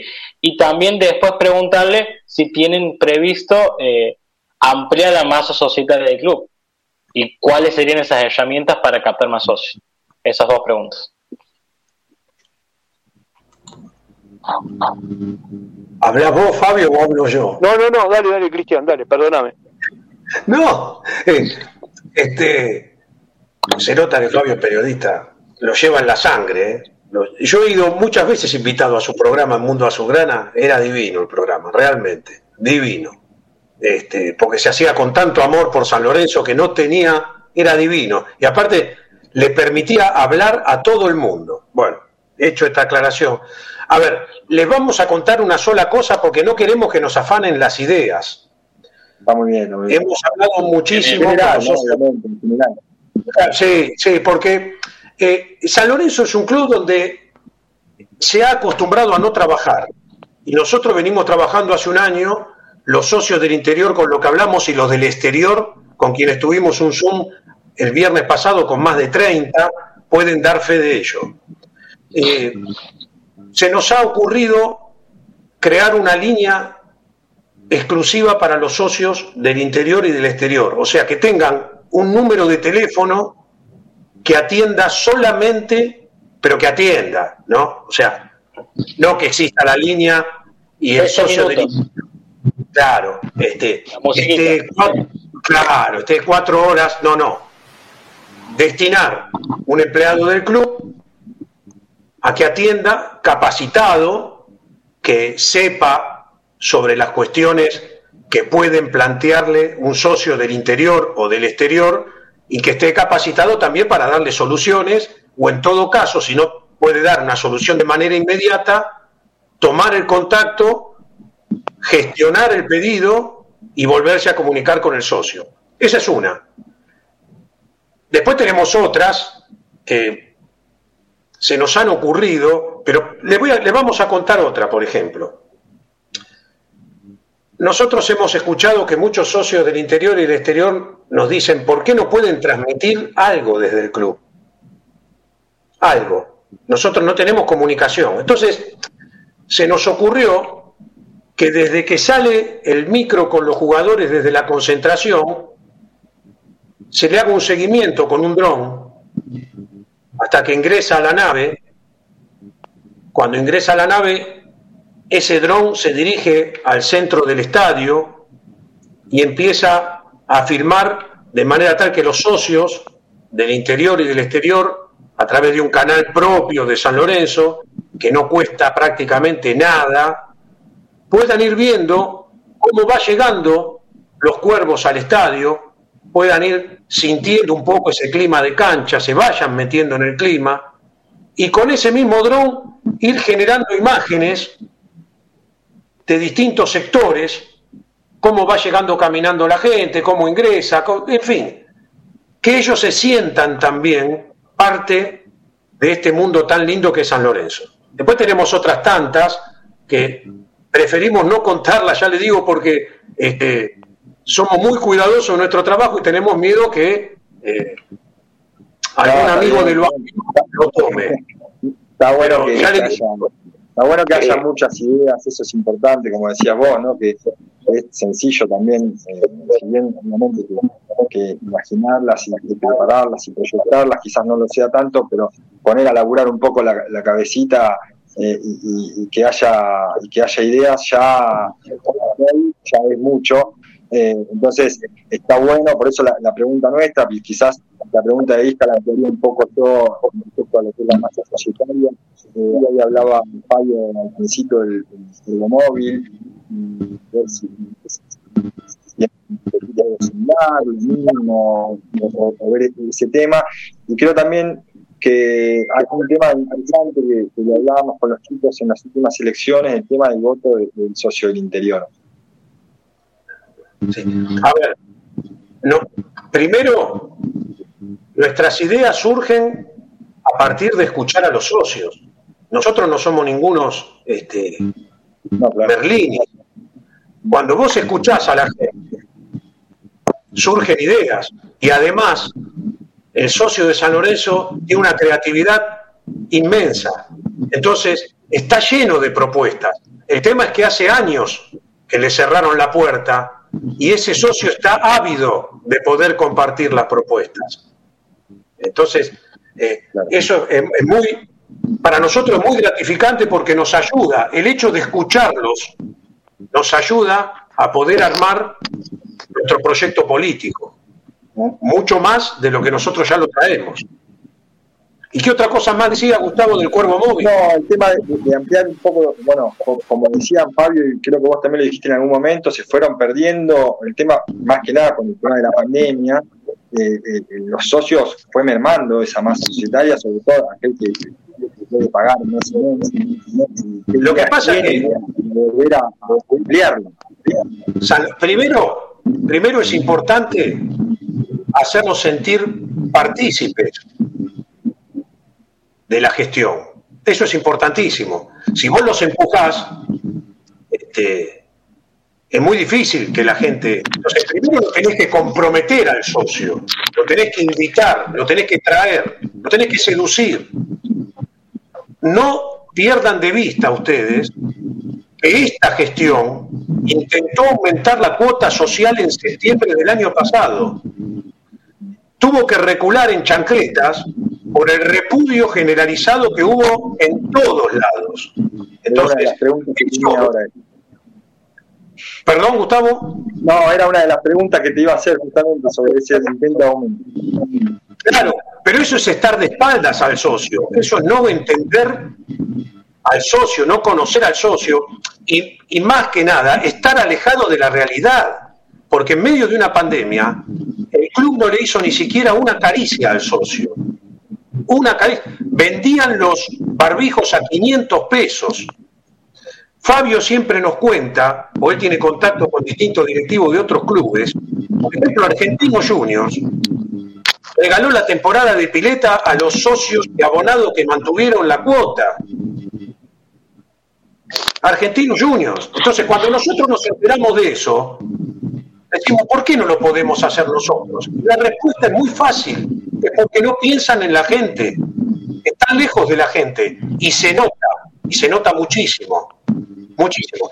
Se nota por lo que estuvimos hablando, se nota por, por este socio que le allanaron la casa, se nota por los aprietes en la popular, en la platea que vos bien mencionaste, están lejos de la gente y han convertido en un club, el club en un coto de casa. No, no respetan la crítica, no quieren la crítica, les molesta la crítica. Cuando en realidad, si la crítica es bien intencionada, ayuda a crecer. Esto es lo que está pasando lamentablemente en nuestro club. No se puede criticar, se enojan, se ponen sensibles. No, no es así. Están muy equivocados. Y nosotros tenemos la responsabilidad de brindarle al socio una alternativa creíble para poder cortar este circuito que se viene fagocitando hace años, de gestión en gestión, y lo único que hacen es cambiar los puestos. Por eso también llegamos a estar como estamos. Esa es nuestra mayor obligación, poder brindarle una alternativa seria al socio que lo seduzca y que le haga entrar en dudas a quién votar, para evitar que se sigan fagocitando en el poder y sigan fundiendo al club como lo están haciendo, lo están paseando al club. Lo que pasa es que si no surge una alternativa seria, que el socio la sienta propia, se sienta identificado con esa alternativa, comulgue con esa alternativa, estos dirigentes van a seguir cambiándose los puestos y van a seguir a Latín, van a seguir jugando con Latín con la plata de San Lorenzo, lamentablemente. Yo quería, yo quería tocarte, quería tocarte un poquito ampliando lo que decía Cristian, y antes de que vos toques el tema de Boedo, Gustavo, eh, hay que trabajar mucho. Mira, una vez a mí me dijeron, amigos, ¿no? Pues eso es lo que te da San Lorenzo, amigos de mi edad, como Cristian, por ejemplo, como tantos otros que nos hemos criado ahí en Avenida Plata, y te dicen, ah, vos tenés amigos de chicos que son el club de toda la vida. Sí, San Lorenzo tenía eso. No solamente te daba amigos de compartir una platea, como ustedes que van a la sur, a la norte, a la tribuna. No, no, San Lorenzo te daba amigos. Y un día uno me dice a mí, ¿cómo te acordás de tantas cosas de San Lorenzo? Porque yo estaba parado en medio de Carrefour y le decía, acá estaba esto, acá estaba el otro, acá estaba esto, acá trabajaba este, los nombres propios y todo. ¿Saben por qué, muchachos? Porque eso es el sentido de pertenencia que tenía San Lorenzo. Eh, un día a mí me preguntan, uno, ¿qué es lo que le falta a San Lorenzo hoy en día? ¿Y saben lo que le respondí, muchachos? Olor a club. Olor a club. Que eso es lo que había antes en San Lorenzo. Cuando vos entrabas a Avenida La Plata, y recorría las instalaciones con la gente que, estaba de San Lorenzo, que te cuidaba dentro del club. Y vos sentías ese olor al parquete de la cancha de básquet del Salón San Martín, ese olor a pino que te llevaba de los árboles hacia la zona de juegos, esa maravilla que tenía San Lorenzo en la Avenida Plata, que nada tenía que envidiarle a River, a Boca, a cualquier otro club de Capital Federal, porque muchachos, San Lorenzo tenía socios que no eran hinchas de San Lorenzo. ¿Y saben por qué tenían socios que no eran hinchas de San Lorenzo? porque ofrecía lo mejor de lo mejor. Había gente que no tenía ni siquiera un baño en su casa para poder bañarse. E iban a San Lorenzo a bañarse, a practicar deportes, a la pileta, a estudiar. San Lorenzo tenía una biblioteca espectacular. Venían todos los militares hacer prácticas de tiro a San Lorenzo. Ese era el San Lorenzo gigante, gigante. El salir de la escuela y esperar el momento de juntarte con tus amigos para ir a, no sé, a tirar al aro de básquet. Hoy no lo podés hacer en la ciudad deportiva. Hoy vas con tu hijo con una pelota de básquet a tirar al aro y ya te miran mal. ¿Qué estás haciendo acá en este salón tirando al aro? ¿Por qué estás pateando en este arco? ¿Por qué estás sentada en esta mesa del camping que es mía, que es mía? Eso pasa en San Lorenzo, chicos. Es un problema cultural muy grande. Tenemos que volver, volver a ser el San Lorenzo que éramos. Ustedes me dirán, y sí, pero cambió el tiempo, sí, cambiaron las épocas. Pero tenemos que volver a, la gente joven como ustedes a, enseñarles lo que fue San Lorenzo para poder transmitirlo ahora. Esa pasión, esa mística. Contar a la gente, a los chicos, lo que fue San Lorenzo en la B, cómo lo seguían todos, lo que fue San Lorenzo gigante en la Avenida Plata, eh, los deportes, cómo se defendía. Ver un clásico, por ejemplo, en hockey sobre patines de San Lorenzo y Huracán, muchachos, cómo se vivía. Ver una, a Sergio Palma peleando en San Lorenzo, ver un Día del Niño con los mejores artistas para chicos que había acá, un montón de cosas. Bueno, eso todo eso se perdió. Hay que volverlo a recuperar, hay que brindar servicios al socio, hay que hacer un guiño, un mimo, hay que tener empatía, hay que estar cerca del socio. Como decía Cristian, hay que estar. Sí, pero que no está mal, no está mal. Por ejemplo, eh, tener un departamento social y atender a los chicos de la zona humilde de enfrente de la ciudad deportiva. Eso está fenómeno. Bienvenido sea. Ese mismo trabajo que se hace por ahí en, en Boedo, ustedes lo vieron. Pero eso no lo hace el club, lo hace la gente de San Lorenzo. Eso lo tiene que hacer el club como institución. Le tiene que dar institucionalidad a varios actos que hacen la, gente de San Lorenzo. Bueno, muchachos, es largo el tema y profundo, pero empecemos por ahí. Empecemos por ahí para cambiarle un poco la cabeza a la gente. Que, y más que nada a los que están involucrados en la administración de San Lorenzo que bajen línea que tienen que estar más cerca de la gente, en todos lados, en la cancha, en las sedes, los deportes, porque así se hace un San Lorenzo grande. Muchachos, déjenme interrumpirlos un segundo, vamos una hora, ya el 14 de, programa y la gente está, está en YouTube, sí, muy, muy prendida, sí, le mandamos saludos a, Pablo Marrero, a Manu Salvador, a Juan Pablo de Marco, que justamente estaba contando una situación, ¿no? De, de que también está imputado por poner una crítica en Twitter. Bueno, le mandamos un saludo a Abel, a Pamela Visconti, a Natalia Pistarchi, a Eduardo Cabral, que después bueno, tiene una pregunta con, el tema fútbol también interesante que le vamos a estar haciendo, a Chapo Boedo, sí, a Dante, a Javier Martínez, a Bruno Licanda, bueno, a JP también que está enojado con, con Troyaki y con Melano, eh, un poco un poco de todo como, como nosotros, ¿no? Y también a, Facundo-Casla 7, bueno, que están todos muy, muy prendidos con, con este tema. Y antes de pasar al tema de la vuelta a Huedo, porque es el, es el tema del, momento también en San Lorenzo, o sea, la par del fútbol, eh, no quiero que se nos escape eh, preguntarles el tema del marketing.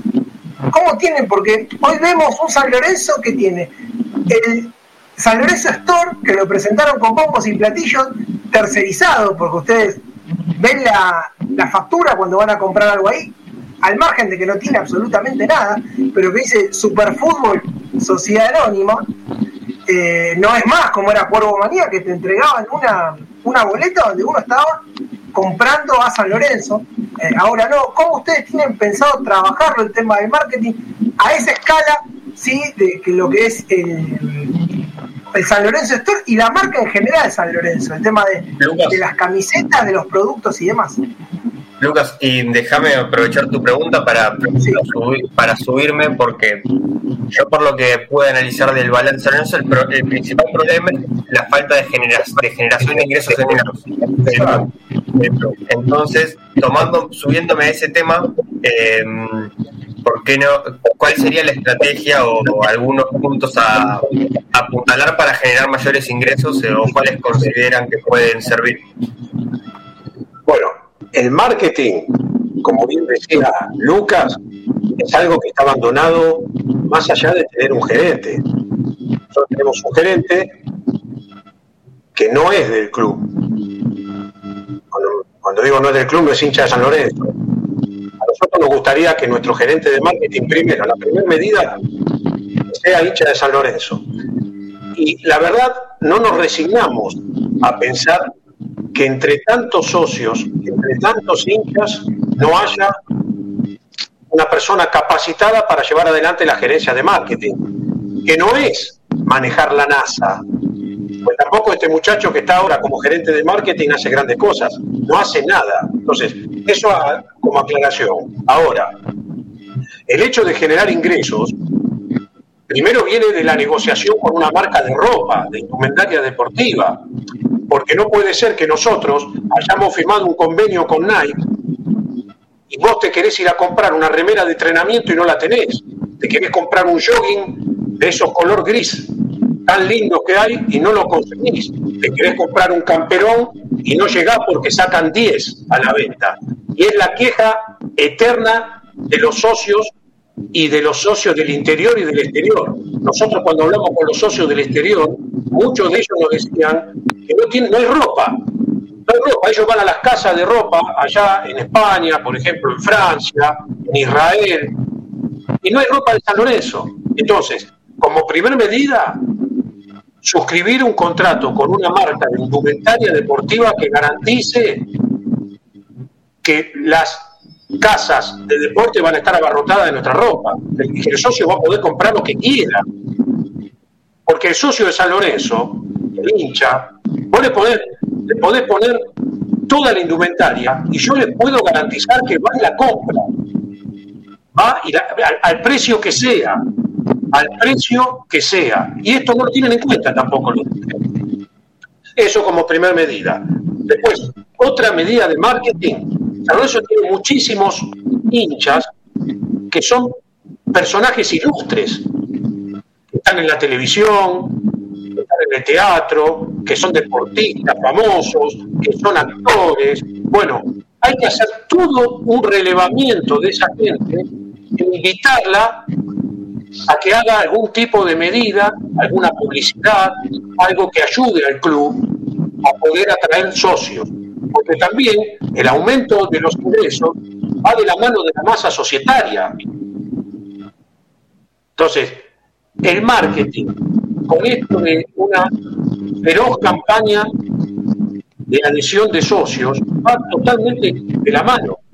Yo acá les dije algunas, hay otras tantas más también que nosotros venimos estudiando.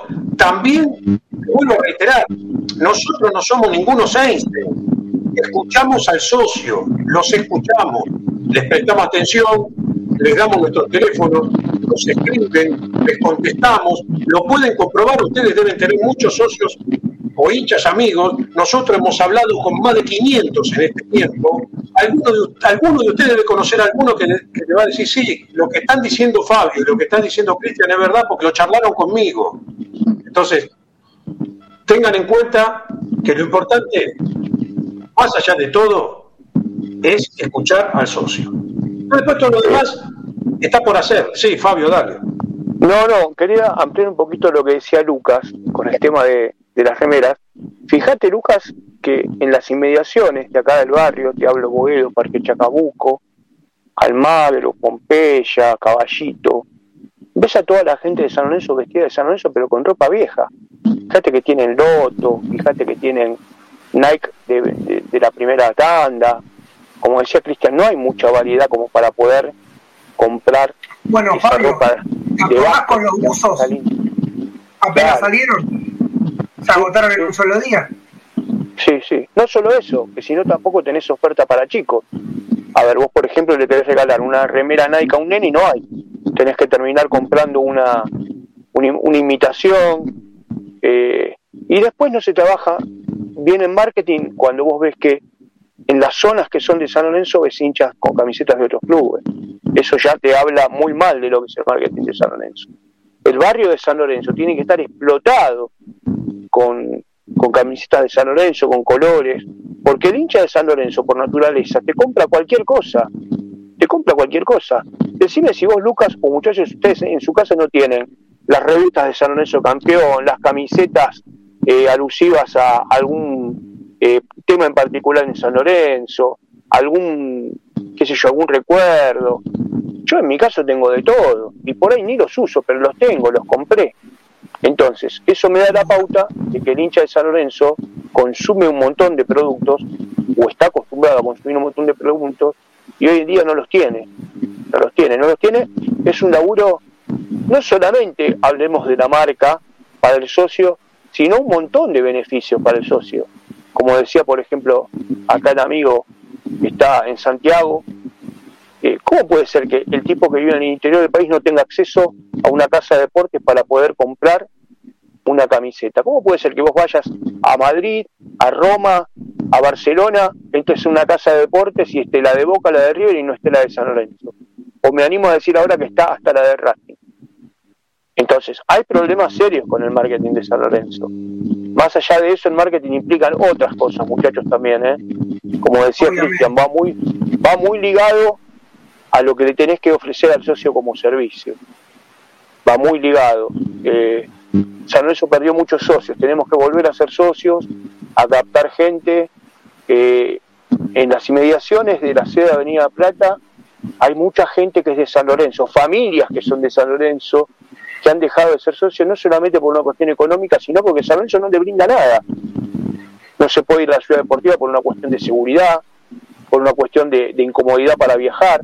Entonces la gente se queda acá, son familias tradicionales de San Lorenzo, que han dejado de ser socios porque San Lorenzo no le da nada. Si hubiesen tenido a lo mejor, qué sé yo, la, la posibilidad de, haber recuperado gran parte de, de, lo que es Carrefour ahora y, y de a poquito le hubiese ofrecido cosas al socios ahí o por ahí ampliar la sede, tirate más para arriba, sacar ese patio que tenés en, en, la calle Las Casas y convertir una sede, una, una, sede con cuatro o cinco pisos moderna, hacerme más piletas, más vestuario, hacerme cosas para que el socio vaya, para que vaya la familia, hacerme en la esquina una buena confitería. O sea, muchachos, hay mucho para hacer. Y como dijo Cristian, acá no hay que ser un iluminado para hacer las cosas, ¿eh? Acá hay que parar las dos orejas, sentarse frente al socio y anotar, anotar todo lo que el socio te está diciendo, lo bueno y lo malo. También se hicieron cosas muy buenas, ¿eh? El Cuervo Móvil fue para mí algo espectacular. Hicieron más de, creo que hasta casi 15.000 socios del interior. Para un club es récord. Bueno, y a veces también copiar, copiar algunas cosas de otros clubes que está piola. No, no, eh, no viene tan, no viene, eh, no es tan desagradable copiar cosas de otros clubes en cuestiones marketineras y todo. Porque se puede hacer bien, se pueden hacer muchas cosas. Bien, Santi, vos, algo relacionado también con el tema de ingresos, creo que vos tenías algunos números más con, con, con respecto también y demás. De hoy, de hoy en San Lorenzo, no sé si querés eh, comentarlo, preguntarles algo con no, eh, lo que, bueno, como les dije, estoy bastante metido buscando los números y eso, y, tengo, y hoy estuve buscando en la central de deudores del Banco Central, en la cual San Lorenzo tiene un número, lo, lo dolaricé para facilitar, para facilitar un poco el, volumen de lo que es, San Lorenzo tiene hoy por levantar 4 millones, aproximadamente 4 millones de dólares de, en cheques rechazados. Eh, y en base a lo que vi del último balance, por eso yo hacía énfasis de que el principal problema es que San Lorenzo no genera dinero, además de que además de todo lo que gasta.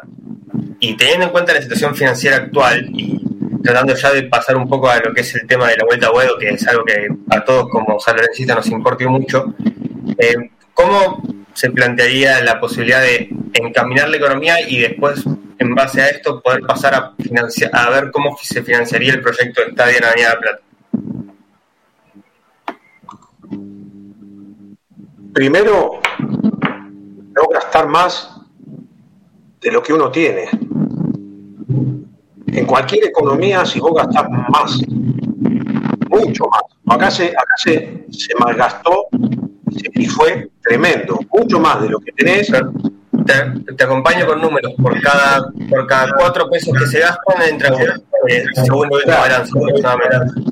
Claro, entonces tenés esa situación. Primero, ordenar el desastre, empezar a cortar en los lugares donde tenés que cortar. Por ejemplo, el presupuesto de fútbol. O sea, eso no puede tener hoy en este país con una pandemia como la que estamos atravesando y con el valor dólar que está, un presupuesto de fútbol de decenas de millones de dólares. Es una locura. Entonces, ahí uno tiene que hacer el primer corte. Después, como dijimos, aumentar la masa societaria. Pero fundamentalmente, acá lo más importante es poner los huevos en cada lugar que corresponde de la canasta. Acá los huevos están todos mezclados, es un desastre. Entonces se pagaron millones y millones, se malgastaron millones y millones de dólares en contratos que no sirvieron para nada, en jugadores que no estaban a la altura de San Lorenzo, a quién consultaron, quién los revisó, quién los vio, quién hizo un estudio de esos jugadores, cuántos goles hizo, cuántas asistencias dio, cuántas tarjetas rojas tuvo, cuántas amarillas, o sea, si tuvo lesiones, si no tuvo lesiones. Ese trabajo yo estoy convencido que no se hizo. Y también genera, esto genera pérdida, porque una compra mal hecha es pérdida. Y lo estamos viendo. Y lamentablemente, ¿no? Lo estamos viendo. tengan en cuenta todo. Y después se genera, después de eso viene la industria del juicio, que también lo paga San Lorenzo. Porque no se pagan los contratos, no se cumplen los contratos que se firman, eso genera una demanda y esa demanda termina en un juicio. Por ejemplo, esto que yo les voy a mostrar acá es el listado que hoy tiene San Lorenzo de juicios. Cada hoja tiene más o menos 20 juicios, 20 expedientes, miren, en distintas situaciones, archivo, paralizado, en trámite. Y pues yo paso las hojas y ustedes van a ver, están todos. Los últimos, obviamente, lo de Belucci, lo de los arquitectos que fueron contratados para hacer el concurso, hablando sobre la vuelta a Boedo. Entonces, sí. Un poquito, esa ahí la aproximada, conteo se escucha, se, escucha, entrecortado. A ver, ¿me escuchas ahí? Ahora sí, a ver. Eh, no, que justo esa pregunta la tenía que anotar. Eh, más o menos hacer un conteo de cuántos juicios iniciaron con aproximadamente. Y mira, yo te puedo decir a grandes rasgos, debe tener 80, 100, por ser generoso. En distintas situaciones, ¿no? En distintas situaciones, pero eh, eso es un, es un número, es un número. Por eso, todo lo que, todo lo que tiene que ver con la gestión al frente de un club, si vos no gestionás, empieza a repercutir en los distintos sectores del club. Entonces, en el balance ves todo lo que es la parte contable, en la parte jurídica ves lo que son los juicios, en la infraestructura ves lo que es la dejadez de la ciudad deportiva y de la sede, que los socios se viven quejando, no solamente, como decía bien Fabio, por el maltrato que reciben por parte de los empleados, de algunos empleados de ahí, sino que además eh, están abandonadas las máquinas, no funcionan. Entonces, la falta de gestión, lamentablemente, deriva en que el club se convierta en un gran aquelarre. Y es lo que nosotros, lo que ven todos, lo que vemos todos. Otra, otra de las cosas. Perdón, Santiago, porque me parece que algo más importante para agregarte, más allá también de lo que vos decís, de los números y de lo que figura en la, en la central de deudores del Banco Central, que son centenas de cheques, porque ya supera la de son centenas, estamos casi en 500. Entonces, si vos mirás la cuenta del Banco Ciudad, la cuenta corriente del Banco Ciudad supera los 100 millones de pesos de descubierto, la cuenta está bloqueada y eso está generando aproximadamente un interés de 5 millones de pesos por mes. Tengan en cuenta ustedes que hubo un grupo de socios que le pidió al club si podía construir dos canchas de pádel, dos canchas de pádel, ¿eh? dos. Que si me enojo las construyo yo mañana, porque dos canchas de pádel no creo que salgan en la economía de un club, no creo que sea mucho. Y le dijeron que no, y en el mientras tanto están pagando 5 millones de pesos de interés por mes en la cuenta del Banco Ciudad. Entonces ustedes también observen cómo financieramente está visto nuestro club, lamentablemente también, y cómo es recibido cuando va a pedir un préstamo en alguna entidad financiera. No es lo mismo entrar con un balance que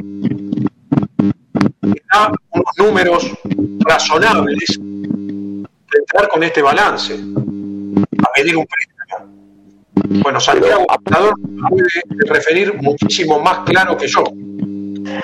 Pero aparte de eso, Cristian, y aportando un poco a, lo que dice Santiago, ¿cómo haces vos para generar más ingresos si los que tenés ya los tenés comprometidos? Vos tuviste que firmar un acuerdo, por ejemplo, con agremiados para que se te reduzca una suma importante de deuda que tuviste con exjugadores como dijo Cristian, caso Belugo, Chivota, no sé cuántos entraron ahí, y ahora se te vienen los juicios de Piatti, de Colochini, de Gonzalo Rodríguez, por sumas siderales, ¿no? Obviamente, ojalá que, no lo sea, ¿no? O sea, Gonzalo Rodríguez y, y Colochini todavía no lo han hecho, se le deben mucha plata, pero sí por ahí Piatti ya seguramente inició acciones legales, y cuando vos tenés comprometidos, qué sé yo, las cuotas de socios, eh, cuando vos tenés comprometido activos que pueden ser la sede, eh, no pagaste todavía las dos cuotas que faltan de Carrefour. Vos fijate lo que hace San Lorenzo, gasta millonadas de plata en jugadores para traerlos que no rinden y no usa dos millones de dólares para pagar las dos cuotas que quedan para comprar todo lo que resta comprarle a la multinacional Carrefour del estadio de Boedo. O sea, no muchachos no tiene, no, no es dueño de la totalidad de las tierras de Boedo, ¿eh? solamente tiene un cuarenta y pico por ciento de propiedad. Cuando termine de pagar lo que se le debe a Carrefour y se levante la hipoteca y se eh, destruya esa, esa suntuosa idea de las X cantidad de cocheras que había que hacer y todo eso, recién ahí, respondiendo un poco a lo que dice Santiago, se puede ordenar medianamente el club. Eh, o sea, hay que trabajar mucho para ordenar primero la economía de San Lorenzo, de tu casa. Si vos tenés una hipoteca en tu departamento, no puedes salir a comprar otro departamento. Me parece a mí, sería lo lógico, ¿no? Ustedes no sé qué opinan, muchachos, pero bueno, la gente de San Lorenzo todo lo puede, todo lo puede. Yo creo que se puede hacer un trabajo prolijo, en tanto y en cuanto vos veas lo que recibís en el club, cómo está el club. Hay un montón de muchachos como, como Santiago que tienen muchas inquietudes en lo económico y, pueden aportar desde su expertise un montón de cosas. Eh, trabajar por San Lorenzo, preocuparse. Eh, así que a ese desafío no, no hay que tenerle miedo, porque vos podés arreglar la situación económica del club, pero va a costar mucho, muchos años, ¿eh? Porque San Lorenzo no es un... Mm. Permíteme un minuto, porque sigo pensando mientras hablamos con los chicos. en, el marketing, en el marketing, ¿no? ¿Cuánto pagarían ustedes la cinta de capitán de estaciones si sale a la venta, por ejemplo? Lo que sea. lo que sea. Como, como pasó en su momento con el tema de las medallas de la Copa Libertadores, cuando salimos y la camiseta de, Y la camiseta de Fusal, si sale a la venta, la de los pibes, la camiseta de Barrio pero, nosotros tenemos un gerente de marketing que cobra seis cifras. Seis cifras cobra. ¿Para, ¿Para qué? Yo charlando con ustedes me detuve dos minutos y dije, uy, ¿y si vendimos la cinta de capitán de estaciones? Yo subí una foto a Twitter, en mi cuenta, de las cintas de, capitán de, Damián, antes de un partido. Estaban arriba de la mesita de luz de su habitación. Entonces, es pensar, ponemos, sacamos 10.000 cintas de capitán de Tazones con la, la foto del, padre, Lorenzo Massa, y la ponemos a la venta. Las camisetas, como le dije, de futsal, las camisetas de básquet. Él va generando ingresos. Que vengan al club, obviamente. Claro, que no, Claro, que no queden en el camino, que vengan al club. Perdóname, Fabio, pero yo, mientras ustedes charlaban, yo seguía pensando en el marketing, ¿no? Y en cosas que se me ocurren ahora. Está bueno, está bueno. Está bueno, está bueno, Que, salga, que surjan. Fundamentalmente eso, muchachos, no gastar más de, de, lo que se tiene. Si gastas más de lo que tenés, y bueno, vamos a entrar en este círculo vicioso que, que, que es imparable. Imparable. Pasa por ahí el tema como es eh, Cristian, Fabio, o sea, esto es, importante, ¿no? Porque el tema de la vuelta a Buedo, en una situación económica, ¿sí? Cada agrupación tiene su, como es, tiene su, opinión, tiene su visión al respecto, ¿sí? De, la vuelta. Todos coincidimos que tenemos que hacer la cancha en la Avenida Plata. Yo soy uno de los que cree que el futuro institucional de San Lorenzo, eh, en todo aspecto, está en la Avenida La Plata y que San Lorenzo pudo construir un estadio en una situación económica del país bastante similar eh, a esta, y con un club también, ¿no? Con muchos problemas económicos. Eh, pero ese tema también, ¿no? Porque tampoco hay que prometerle al, socio, ¿no? Venderle espejito de colores diciendo, no, como dijo el actual presidente por ahí, o actual vicepresidente, perdón, en tres años vamos a, estar inaugurando, ¿no? Sí. ¿Cuál es el plan, no? Si se puede decir a grandes rasgos de, de Soñar Algunas cosas. Bueno, no sé si todos me conocen, pero yo fui uno de los fundadores de la subcomisión del hincha, con lo cual la vuelta a vuelo forma parte de mi sangre. Como hecha esta aclaración, ¿no? Quiero contar lo siguiente. Lo que vos hacías mención, Lucas, de cuando se construyó el nuevo gasómetro, la economía de Argentina estaba a un dólar, un peso. Entonces, el dólar era muy fácil. Después terminamos pagando esa cantina, ¿no? Esa fiesta económica la terminamos pagando todos, lamentablemente, pero es, diametralmente opuesta a la que tenemos hoy, con la diferencia de un dólar 150 pesos. ¿Eh? Eh, eh, es, es crítica. Bueno, hecha esta salvedad, compartimos, por supuesto, que San Lorenzo con la cancha en la Avenida de la Plata no tiene no tiene techo, es, explota, explota, bien conducido, bien gerenciado, gestionado, explota. Ahora, el tema es, ¿por qué no se le dice la verdad a los socios y a los hinchas? ¿Por qué no se les cuenta? Porque cuando nosotros salíamos de la legislatura porteña luego de haber conseguido la ley de restitución histórica en el año 2016, al lado mío Matías Lamen dijo que íbamos a sacar del medio de la cancha en Avenida La Plata en el año 2016. Esto estaba, era en el 2013. O sea, nosotros venimos escuchando mentira tras mentira. Los socios y los hinchas venimos escuchando esta dirigencia, mentira tras mentira. Y nunca se hizo cargo de la, de la vuelta a Boedo, ¿eh? nunca se, se puso al hombro la vuelta a Boedo. Porque volviendo sobre el tema del marketing, yo le quiero preguntar también a ustedes, quiero que los oyentes hagan un ejercicio también mental. ¿Qué hubiese pasado si el que hoy es nuestro presidente, una vez por semana en su programa de televisión, que en aquel momento tenía pico de rating altísimo, hablaba de la vuelta, o ponía un banner, o instaba a los socios a comprar metro cuadrado, no que terminamos nosotros de la subcomisión del hincha solo vendiendo los metros a capa y espada, sin ningún tipo de apoyo por parte de los dirigentes de nuestro club. Después cuando salía la ley se subían todos, ¿eh? Todos se querían subir al escenario a hablar, en la puerta de la legislatura, en Plaza de Mayo ante los 100.000 hinchas, ahí querían subirse todos pero el, derrotero ahí lo transitábamos solamente 40 muchachos. integrantes en aquel momento de la subcomisión del hincha. Entonces, nosotros, por supuesto, no vamos a hacer más maquetas, porque eso tampoco estamos de acuerdo. No vamos a venderle maquetas al socio.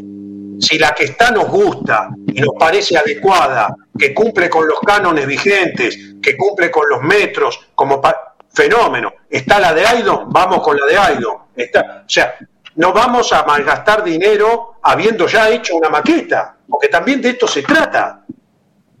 Y poder llevar la discusión de cara al socio, que nosotros venimos pregonando desde este espacio, para que el socio sepa cuál es la verdad. Ustedes fíjense, a nosotros nos dijeron, la ley de resonificación va a salir después de las elecciones del 2019, porque la reta no quiere poner no quiere poner en disputa política el tema de la vuelta, están las elecciones y, como digo. Pasó diciembre, ganó la reta. Bueno, sale en marzo, nos dijeron.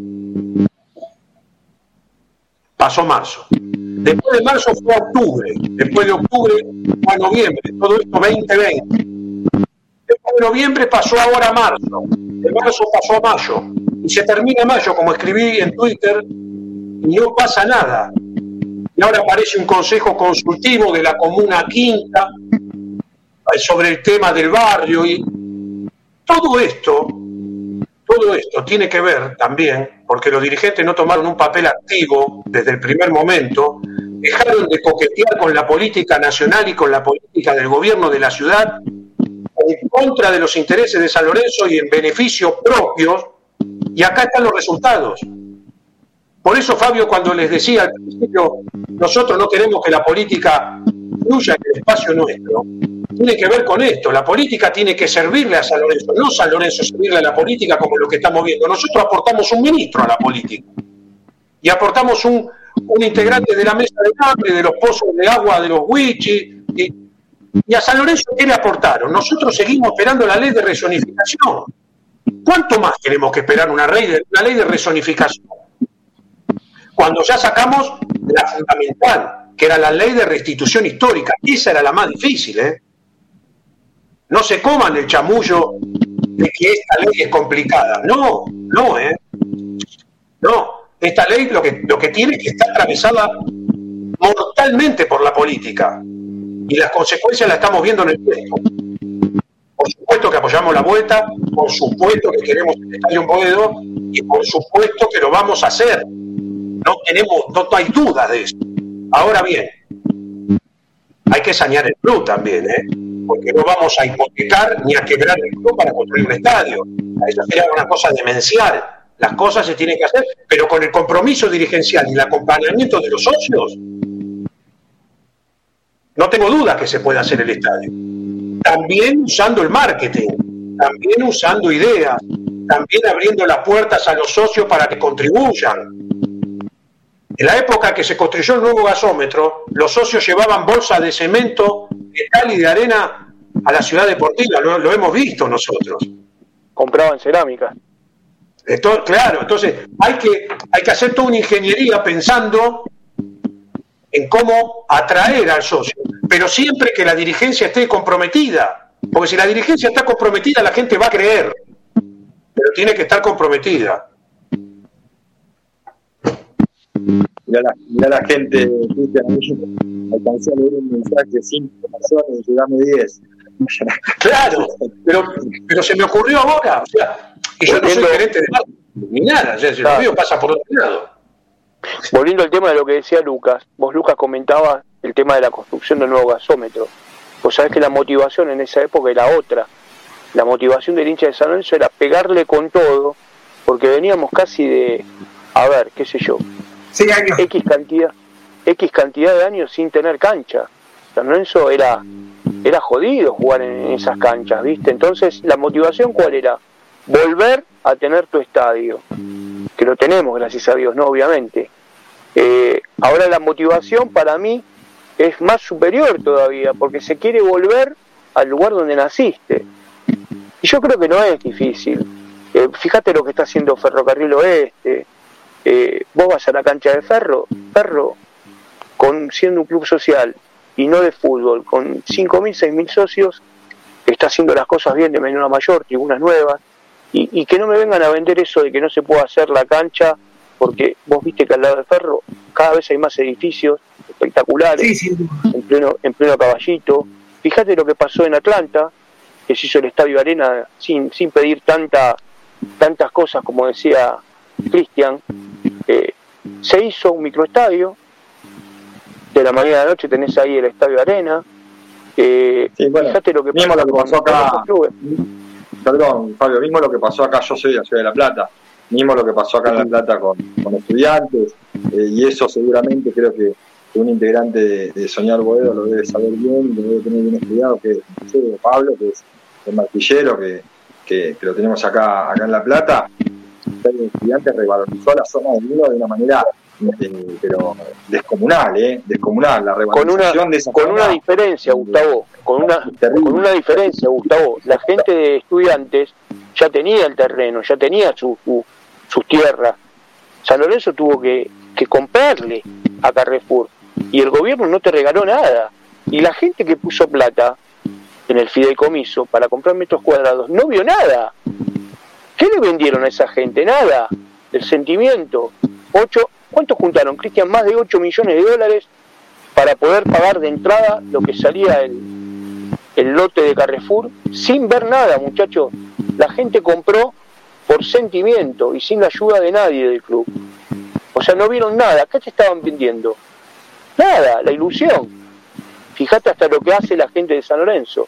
Por eso yo creo que va a ser muy importante, va a ser muy importante eh, la gente, la gente va a ser muy importante. Ahora, teniendo en cuenta esto que ustedes dicen, perdón, Lucas, teniendo en cuenta esto que ustedes dicen, tanto Fabio como, como Cristian, ahora yo me voy a poner un poco, capaz que no, va a caer muy bien esto, ¿no? Pero todos sabemos que el hincha de San Lorenzo que no puede, ¿no? Porque otros, y que creo que también el, de San Lorenzo en particular, eh, esta, en situación Ahora, yo lo escuchaba a Cristian también decir, ¿no? Con el esfuerzo de, nuestro, de, dirigencia y de la gente. Lo escucho a Pablo también hablar de la gente. Y, decir que aportó y no dio nada.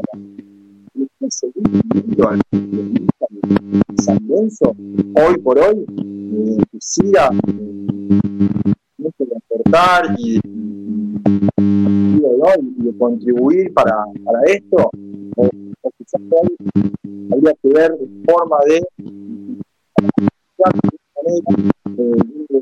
de lo que es el video eh, para que tenga otra vez un motivo o un entusiasmo ¿no? el, socio. Digo, hablo, o sea, si a mí hoy me dicen, che, tenés que, se abrió otro fideicomiso, ponele. Yo, no, eh, estamos en todo el país, somos hinchas, eh, de socios, y digo, se le puede seguir exigiendo, no exigiendo, pero pidiendo a los que siga contribuyendo, Sí, sí, sí, porque la gente de San es sensacional. Lo que pasa es que uno tiene que mostrar desde la gestión convicción, tiene que mostrar transparencia. Entonces, por supuesto, miren, la primera cuota del la primera cuota que se pagó, una de las cuotas que se pagó allá por marzo del 2017, abril del 2017, íntegramente la aportamos socios. Pusimos la plata a los socios, un millón de dólares se juntó. Hasta hace poco había un socio que, muy afín al, oficialismo, que el, hombre reclamaba que no le habían devuelto la plata que había puesto. Todos, pusimos unos cuantos socios, ¿eh? yo tengo amigos, he puesto personalmente también, y se pagó una cuota de un millón de dólares. El tema es que la gente, uno tiene que seducir a la gente. También esto forma parte de, de, una caricia, de un mimo, hacerlo sentir importante. Primero lo tenés que traer al club, entonces, claro que el socio, nosotros podemos construir la cancha tranquilamente, tranquilamente, pero hay que generar una ingeniería seria. Primero hay que, primero, primero hay que sanear el club. Porque uno no puede construir la casa empezando por el techo. Porque el techo se te va a caer. Primero tiene que hacer las paredes. Y el estadio va estrechamente ligado a la vida del club. No es una cosa que está por afuera del club. No es otra cosa. Entonces, nosotros estamos convencidos que se puede hacer y que la gente va a colaborar. Sin duda. Pero tiene que haber una fuerte presencia y un fuerte empuje dirigencial para eso, no mentiras. no se olviden ustedes que en la campaña previa del 2019 hay una foto del que fue el presidente con un plano en la mano, parado ahí en, Avenida La Plata con un plano, un casco de obra. No se puede, no se le debe mentir a la gente. no, no se puede, no, no, no, no. Y esto la gente. Hay otra cosa, muchachos, también antes, cuando se construía el nuevo gasómetro, se vendían jugadores, pero esa plata iba a parar para el estadio. San Lorenzo vendió a Abreu, San Lorenzo vendió a Iván Córdoba en una cifra récord, San Lorenzo vendió dos veces a Golosito, dos veces a Alberto Acosta, vendió a Leo Rodríguez, y tenían ya los cimientos preparados de la Platea Norte con la venta de Escota allá en el 76. Toda esa plata que vendía Miele los jugadores iba a parar al estadio. Acá se venden los, se venden los jugadores y van a pagar, y van a parar a pagar deudas eh, esa plata. Entonces, miren que, que, que, no tiene un paralelismo aquella época con esta, ¿no? Eh, es totalmente distinta. Eh, y se Había un que vos te vas a acordar que eran 10 pesos que se pagaba, vos, el que iba a sacar una popular tenía que pagar la popular y el bono que salía 10 pesos, que era prácticamente el mismo valor que la popular, con la diferencia que esos 10 pesos en ese momento eran 10 dólares. Entonces, claro, el bono. Claro, era el, bono, era el bono, era el bono chepón. 10.000, si vos vendías 10.000 entradas, eran 10.000 bonos a 10 pesos, que eran 10 dólares. Entonces vos recaudabas ya en ese partido, tenías 100.000 dólares. Pero se puede hacer, hay que ordenar al club. el que decís vos, Cristian, se llamaba el bueno Chepón. La Chepón, muchachos, les cuento. Antes no, no, Fabio, estadio, pero otra cosa. No, no. Bueno, el Chepón es la eh, chequera. El Chepón es la, chequera. Que, bueno, esto es un bono que a vos te vendían por ventanilla. Cuando ibas a sacar la entrada. Sí, y en la cuota también iba destinada una parte, en la cuota inicial una parte iba destinada al estadio. Pero la Chepón, muchachos, era una comisión que se había formado hace muchos años, que era la Comisión Honoraria Ejecutiva para Obras Nuevas, así se llamaba, en San Lorenzo, para poder hacer el estadio. Porque si San Lorenzo, aparte, tuvo que hacer una guardería enfrente, si no, no podía hacer el estadio, perdía las tierras. Entonces tuvo que hacer una guardería enfrente, si pasan por Varela hoy ven que hay una guardería que no es de San Lorenzo, pero la tuvo que hacer San Lorenzo, depende del gobierno de la ciudad. O sea, la situación era otra. Eh, yo creo que la gente de San Lorenzo lo puede. Eh, chicos, San Lorenzo, yo he visto a gente de San Lorenzo poner plata en una alcancía en cancha de Atlanta para comprar a Chilaver, muchachos. A Chilaver San Lorenzo lo compró la gente de San Lorenzo. ¿Ustedes sabían eso? Se vendían un pequeño bono y por las la gente iba a la tribuna pasando con alcancías y, se juntó la plata, una parte importante de la plata para comprar a José Luis Chilaver, que tenía una opción alta y venía de, Paraguay. Miren lo que hacía la gente de San Lorenzo. Es, es, es histórico, por eso te digo, eh, Gustavo, chicos, que la gente, la gente lo va a hacer, no hay ninguna duda. Pero en tanto y en cuanto vea transparencia, vea transparencia en la, en la gestión, en los números, en que le des algo, algo tiene que volver, tiene que volver, la plata del sucio tiene que volver en algo, porque si no sería una fundación San Lorenzo, una ONG, no es así. tiene que volver una obra. San Lorenzo, Fabio, eh, Cristian y muchachos acá en la mesa, nos acostumbramos a un San Lorenzo, siempre se habla, ¿no? Eh, y sale que todos son donaciones, o sea, nada es parte de la gestión. O sea, todo es alguien que viene y pone plata de afuera y hace una cancha de, de fútbol, hace un... ¿no? Que, que, que no veo mal el tema de, la donación para hacer la pensión, ¿no? Porque no es algo en contra, en este caso contra Zaponare, que lo hizo de, corazón, pero, pero hay un tema también de que no solo eso, o sea, eso puede ser una excepción. Ahora, cuando todo, todo lo que se hace es en base a donaciones, bueno, ahí tenemos, ahí hay un, hay un problema. Y creo que también, y pasando al último ya tema de la noche, en el fútbol eh, se está pasando esto de la misma manera.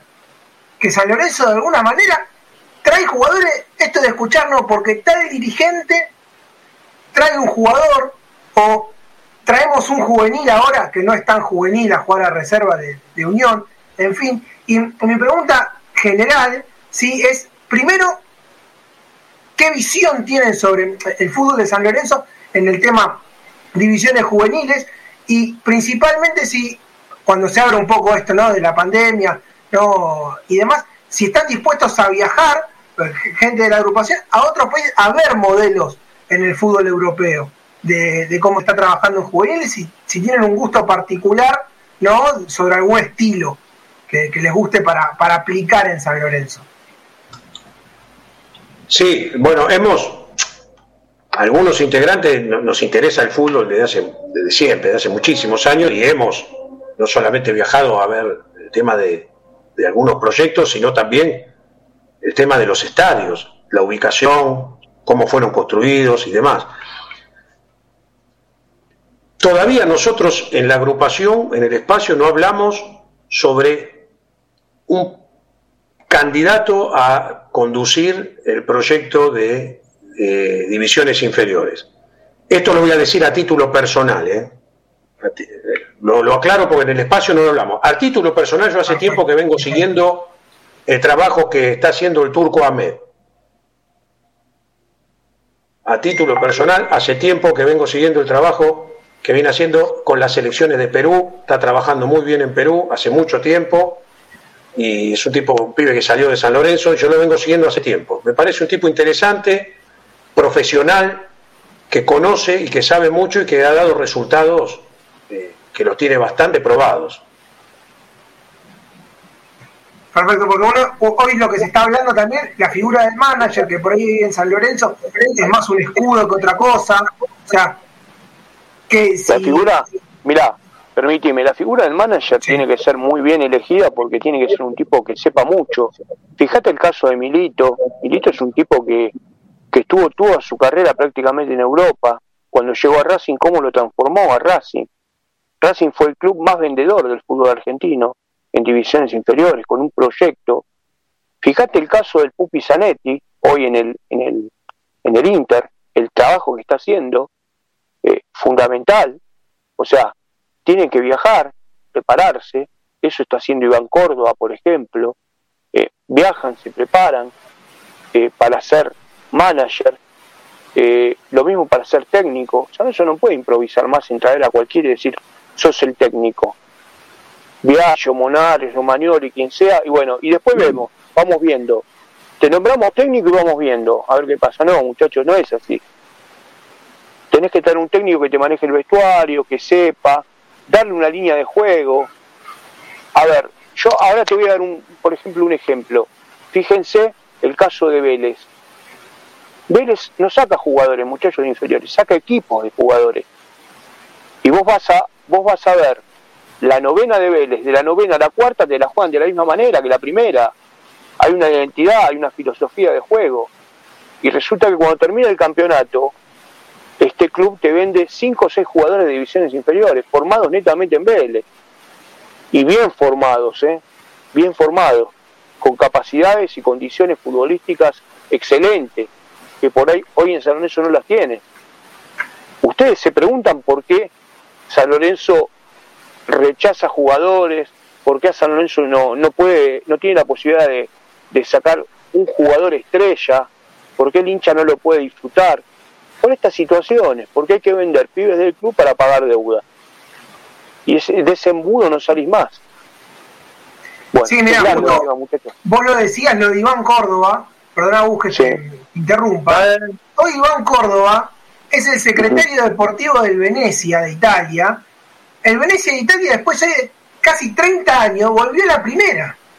O sea, y es un chico que cada vez que eh, habla de San Lorenzo. Iván Córdoba dijo que donde mejor la pasó y jugó, a ver, casi 20 años en el Inter, campeón de todo, y donde mejor la pasó dice que con la gente de San Lorenzo, que tiene una identificación, de hecho, lo hemos visto por ahí con Yepes, esta famosa foto, que estaban de vacaciones, y él con un pantalón de San Lorenzo que le había pedido a Yepes que se le lleve, y, el día que fue a conocer al Papa, le lleva una camiseta de San Lorenzo.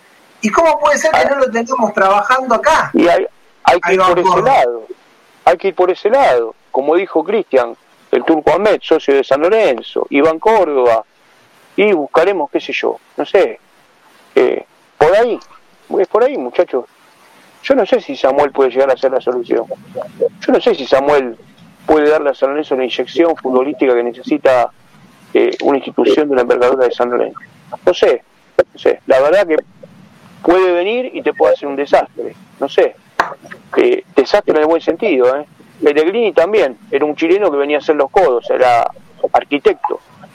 Y tuvimos el mejor equipo casi no sé, de los últimos 20 años con el ingeniero. Pero bueno, es discutible.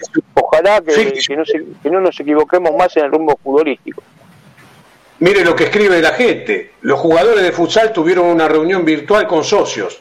¿Tanto cuesta hacer eso con el fútbol? O sea, pero ¿quién hay, hay que explicarle a la gente que aquellos que están conduciendo hace años el futsal son cuervos como nosotros, sienten como nosotros, sufren como nosotros, aman al club como nosotros, tienen identidad y tienen pertenencia y son los Calabria, que hace años que están trabajando en el futsal y hace años que están adentro del club.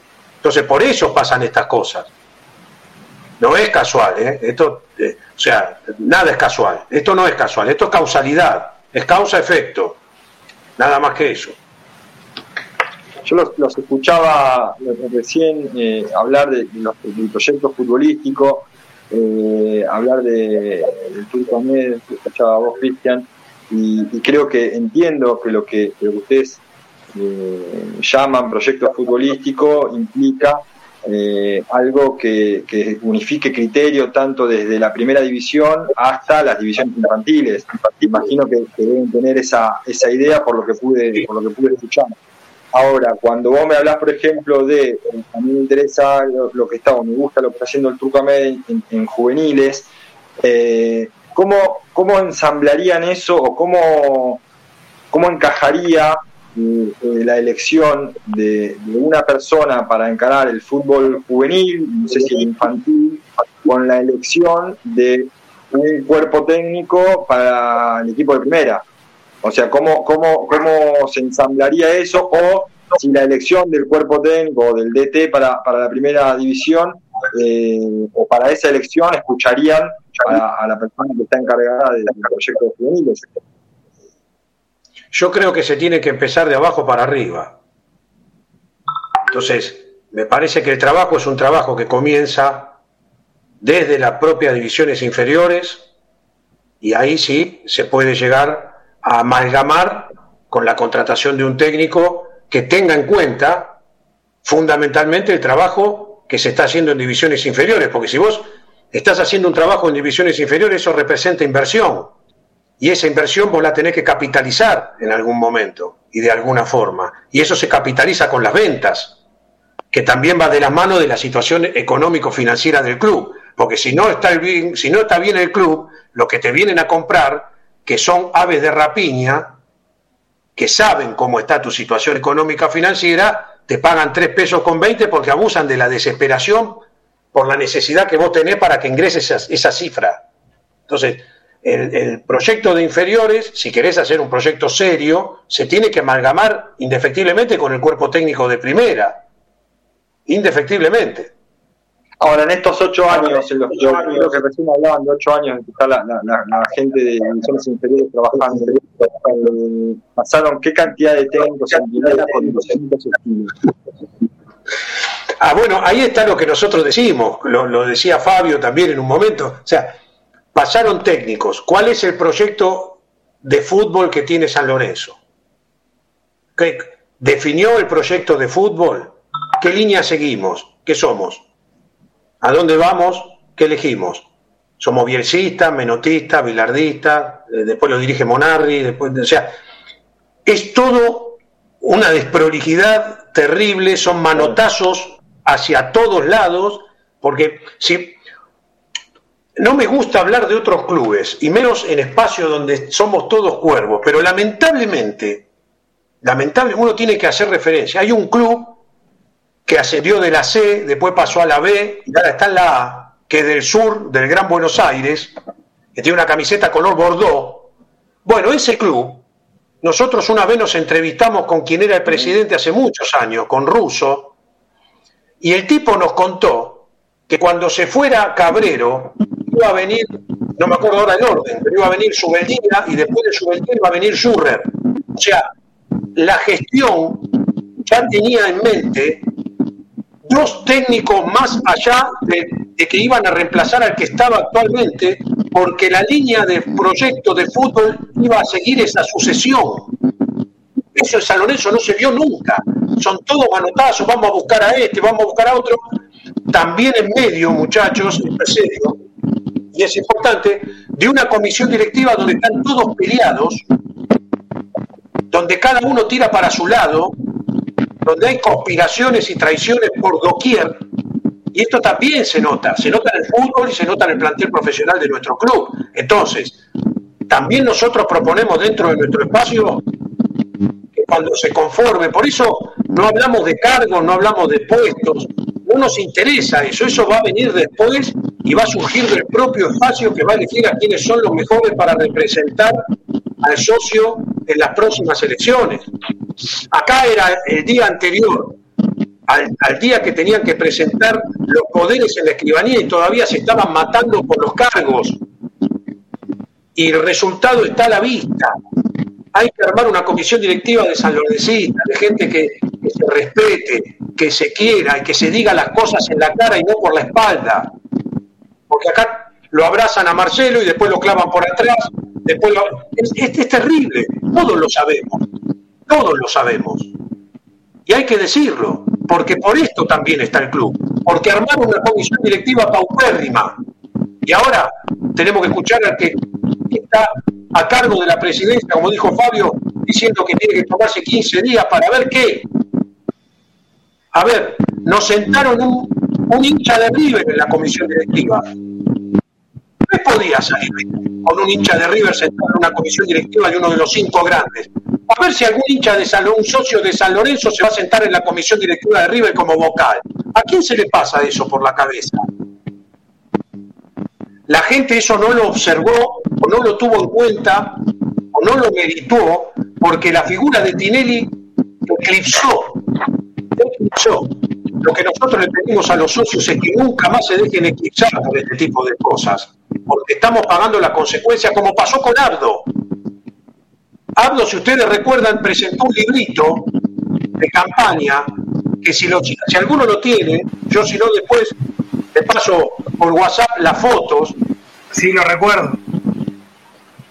El gimnasio, la confitería integral al gimnasio, una cosa terrible. Naves espaciales le faltaba. Entonces, acá hay un chico que parte, la Cuervo Liga pone vocales de River, asambleísta de Boca, claro, claro, ahí está el tema también. No es un dato menor. A ver, es un dato menor, ¿eh?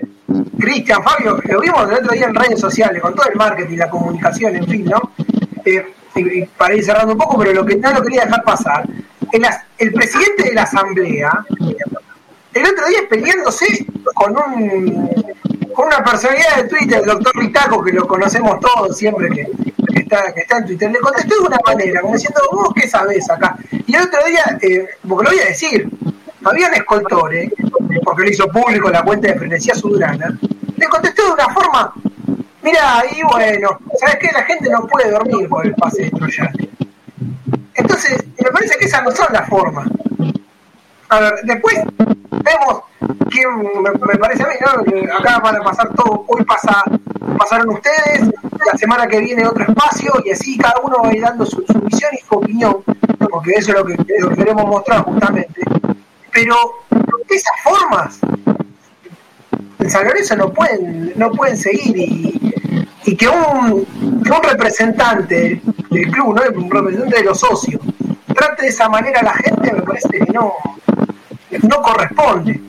Más allá de lo que, a ver, que algunas veces se le puede saltar la cadena, a mí a veces casi permanentemente en el último tiempo con la situación, pero porque es, es, es desgastante todos los días malas noticias. Pero no, no se puede, esta locura de que hoy tenemos, y, lo, quiero, lo quiero decir porque lo, lo estoy leyendo mientras estamos acá en la entrevista, siguen saliendo noticias de San Lorenzo, que a uno le van llegando, que el presidente hoy se junta con Romagnoli y el vicepresidente quiere traer a Burdizo con Guillermo Barros Esqueloto. Algunos hablan de austeridad y otros quieren gastar millones. Entonces, ese es el San Lorenzo de hoy. Esa es la desconexión que hay. Esa es la desconexión que hay que nosotros hablamos respecto de los integrantes de la comisión directiva. No es un cuerpo colegiado. Cada uno va por su lado y cada uno tiene su proyecto y su idea política y su beneficio político. El problema es que San Lorenzo está en el medio y lo están haciendo percha. Este es el problema. Tal cual, tal cual, coincido. Yo quería eh, hacer una, pregunta eh, que, tiene que ver ¿no? con todo esto, pero más con el tema político, eh, pero, pero, obviamente ¿no? Con, con, con, todas estas cuestiones de, eh, de dirigentes y demás. Eh, y que es un poco, no sé si llamarle tribunera o qué, si la quieren responder, la responden, y si, y si les parece que, que, no, no la responden, no hay problema, pero, pero me parece que es una pregunta que nos hacemos varios hinchas y socios, que tiene que ver, y, y siguiendo un poco con el tema del proyecto de fútbol, que a mí me interesa muchísimo, el tema de, de, de un proyecto, de unificar un criterio en, en, cuanto al fútbol, tanto de primera como de juvenil, infantil. Eh, pero cuando un profesional, un, un, DT, por ejemplo, cualquier DT, eh, tiene una, una, reunión con un dirigente, eh, acepta un, un, cargo de director técnico, director táctico, eh, si se le imponen algunas condiciones, no sé si me explico. Y eso está en la personalidad de cada entrenador con, con el que vos te entrevisté. Claro, pero pero digo, la, pregunta más que nada es, ¿existe, ¿existen esas condiciones para que, para que un profesional acepte un cargo? Cuando uno se sienta, cuando estos dirigentes se sientan con un técnico como Almirón, por ejemplo, eh, o con un técnico como, como el último que vino, eh, este, este, pobre muchacho, Dabove, eh, cuando se siente el dirigente, le dice, bueno, yo te contrato, pero vos tenés que hacer esto. ¿Existe eso, Cristian, Fabio? Claro, en, en, en, el, ¿Cómo lo va a existir? Sobre todo en San Lorenzo, que es donde me interesa. Básicamente, estoy hablando de negocio. Caso Bragarnik. Yo te traigo a este jugador, pero me tenés que poner también a estos. Pasó con Almirón, pasó con, con Soso, pasó con Dabove. ¿Por qué llegaron tantos colombianos a San Lorenzo? Vos ¿No, ¿No te pusiste a pensar una vez que en, un, en una negociación vos tenés que traer a este, te lo saco más barato, pero me tenés que poner a este? Mira lo que pasa con este pibe de Unión ahora, el que traen de 23 años. ¿No te hace ruido? Algo de sí, claro, sí, sí, pero le quería preguntar más que nada, porque quiero también que lo escuche la gente y, y, y quería ver, obviamente, cuál era la respuesta, yo la sabía, pero, pero es interesante el tema porque eh, lo que venimos hablando y todo lo que se viene dando tiene que ver un poco también ¿no? con, con, con eso, con el tema. Con el pero volvemos a, lo, volvemos a lo mismo, perdóname. Eh, el mundo del fútbol es un mundo difícil. Son todos muy rápidos, muy rápidos. Y distinguen como el león huele a la presa herida y se abusan de eso. Ahora te lo voy a traducir. Cuando viene un director técnico y ve semejante despelote adentro del club, hace lo que quiere. Escucha a uno, le dice que sí, después viene el otro, le habla mal del que vino antes, desacredita al compañero de comisión directiva, porque esto pasa. San Lorenzo es un club que es, un gran queso gruyer, está lleno de agujeros por todos lados, nos enteramos todo de todo. Si no es por uno, es por otro, si no es por otro, es por aquel. Y la comisión directiva hoy está tan rota que pasan estas cosas. Ahora, volviendo a una comisión directiva seria, contratás a un director técnico, lo sentás, le das los lineamientos que querés que cumpla como director, porque es un director, o sea, en una empresa un director, este es un director técnico, pero un director ocupa un cargo muy importante.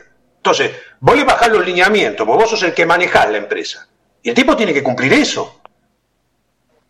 Ahora, cuando vos le bajás los lineamientos y el director técnico ve que alrededor es todo un festival, y el tipo entra en el festival, no hay seriedad. ¿Quién le va a pedir? ¿Quién, quién puede exigir seriedad? Si son unos mamarrachos, ¿quién puede exigir seriedad? Vaciaron al club. ¿Quién puede exigir seriedad? Jalil, Troyaski, Melano, el Torito Rodríguez. ¿Quién puede exigir seriedad en San Lorenzo de Almagro? Y ven esto, esto lo ven. Entonces, se abusan. Se abusan. Porque no hay una voz, no hay líder. No hay líder. El líder, el, que, el supuesto líder, se pensó que podía manejar esto en piloto automático y con 13 gerentes.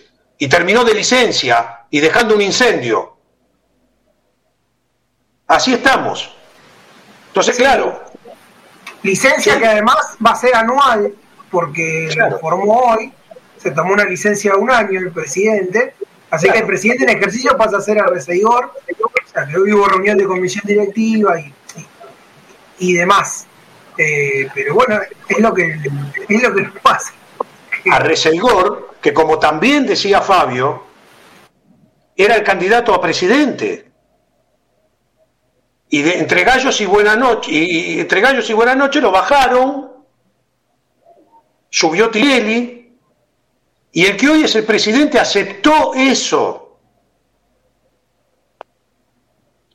no nos olvidemos tengamos en cuenta por favor que hubo un audio que lo, seguramente lo escuchamos todos donde el candidato a presidente decía que iba a utilizar a San Lorenzo que nunca iba a ser para beneficio del sindicato. Lo escuchamos todos, todos lo escuchamos. Acá hay alguien que pone, de vuelta, este cuervo del día, el ensañamiento del periodismo y la inacción dirigencial es insoportable, y tiene razón. Pero nadie hace nada porque no le importa. Acá lo que tiene que entender la gente, que esta gestión está acabada. Tiene que cumplir su mandato, como dijo Fabio, porque fue elegida democráticamente y pues nosotros respetamos los procesos. Pero está acabada. Acabada porque le importa tres bledos San Lorenzo. Y en esto que acá escribe un, un oyente, está también la muestra, porque se nos, ríen de, se nos ríen permanentemente los medios y nadie hace nada. También porque tienen compromiso político con esos medios, ¿eh? No es que es gratis, tienen sí, compromiso político. Entonces, a ver, a, o sea, lo digo, Cristian, Fabio, muchachos, acá los muchachos lo saben porque es una anécdota que les conté, hace poco le dijo Ale Romero en Frenesí, nos con, primera fecha con Arsenal, y el notero hincha de Vélez gritando por la platea, claro, como no hay nadie en la cancha y tenés impunidad, gritando que Melano era, era el nuevo Neymar. Entonces, y después lo vimos ayer a Melano y lo vimos todo el campeonato. A ver, y eso con gente no lo hace porque lo, no. se le van a tirar un piedrazo, no sé, pero es la impunidad con la que con la que viven los medios.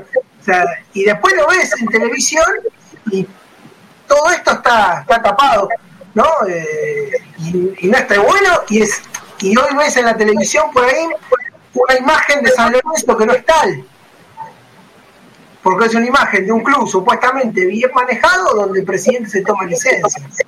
Entonces, muchachos, muchachos, les cuento algo hace dos horas y veinte que estamos hablando más o menos, los hombres se distinguen por los hechos, no por las palabras. A toda la gente que nos está escuchando le decimos que llegó el momento de sumar. Vamos para adelante, empecemos a reconstruir a San Lorenzo. ¿Viste cómo se dice hoy en día? Hay que reinventarse. Bueno, hay que reinventar a San Lorenzo. En todas, en todas sus áreas. ¿Sabes quién lo va a hacer? La gente la gente de San Lorenzo va a ser la que va a sacar al club adelante. ¿Cómo? Con buenas ideas, con buenos proyectos y fundamentalmente trabajando en equipo. Si no laburas en equipo y no tenés ese concepto de red que hoy en día está muy utilizado en todos los estamentos de, de la vida en los que vos recorras o camines, va a ser muy difícil levantarlo. Entonces, hay que trabajar, hay que esperar. Por supuesto que todos queremos lo mejor. El hincha de San Lorenzo quiere, a ver, vos tenés al hincha de San Lorenzo que va a la cancha y no le hables del estadio, no le importa el estadio en vuelo, quiere ganar a Libertadores, quiere ganar todo, que vengan los mejores jugadores, sacar a los pibes de abajo. Después tenés al otro tipo que no le hables del fútbol, no le interesa el fútbol. Le interesa solamente volver a Boedo y como sea, salió la ley de restitución, fenómeno, al otro día vayamos todo, tiremos todo a la mierda, todo abajo el, el Carrefour y, construyamos la primer tribuna. Y después tenemos al otro tipo que es, bueno, vamos a cuidar del club, hagamos el estadio, como van los deportes. No se puede conformar a todo el mundo. Hay que laburar muchísimo, hay que tener proyectos serios, con gente seria y responsable, primero que sienta y ame el club y segundo que trabaje idóneamente. Se los vuelvo a decir muchachos, nosotros no calificamos a ninguna persona por cómo es, porque tenemos muchos amigos ahí adentro. Ustedes pueden ser amigos míos, Lucas, Gustavo, muchachos, pueden ser amigos míos, pero si a mí me dicen todo que sí, no sirve la amistad que yo tengo con ustedes. Yo quiero que me digan, no, flaco, te estás equivocando, estás haciendo algo mal, tenés que buscar otro camino. Bueno, queremos eso. Desde Soñar Huevo estamos planteando eso. Este espacio, buscar un, nuevo modelo de club, preguntar a la gente. Por eso, muchachos, les vuelvo a decir, estamos trabajando tres años y medio antes. ¿eh?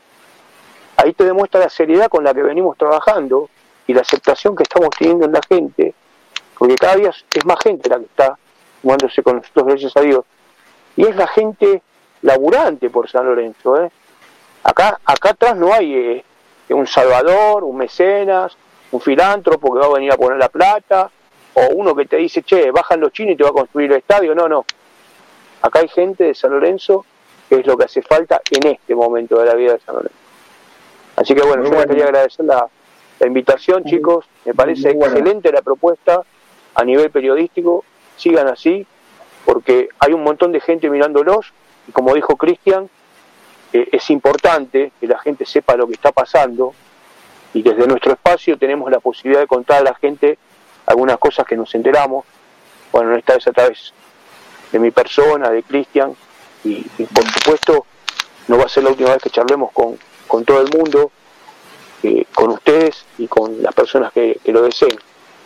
Genial. Voy a aprovechar que, que, Fabio, bueno, obviamente que para el final de, de charla eh, íbamos a ofrecerles justamente esto de, que puedan hablarle al socio, como acaba, de, como acaba de hacer Fabio. No sé si alguno de mis compañeros quiere hacer alguna otra pregunta.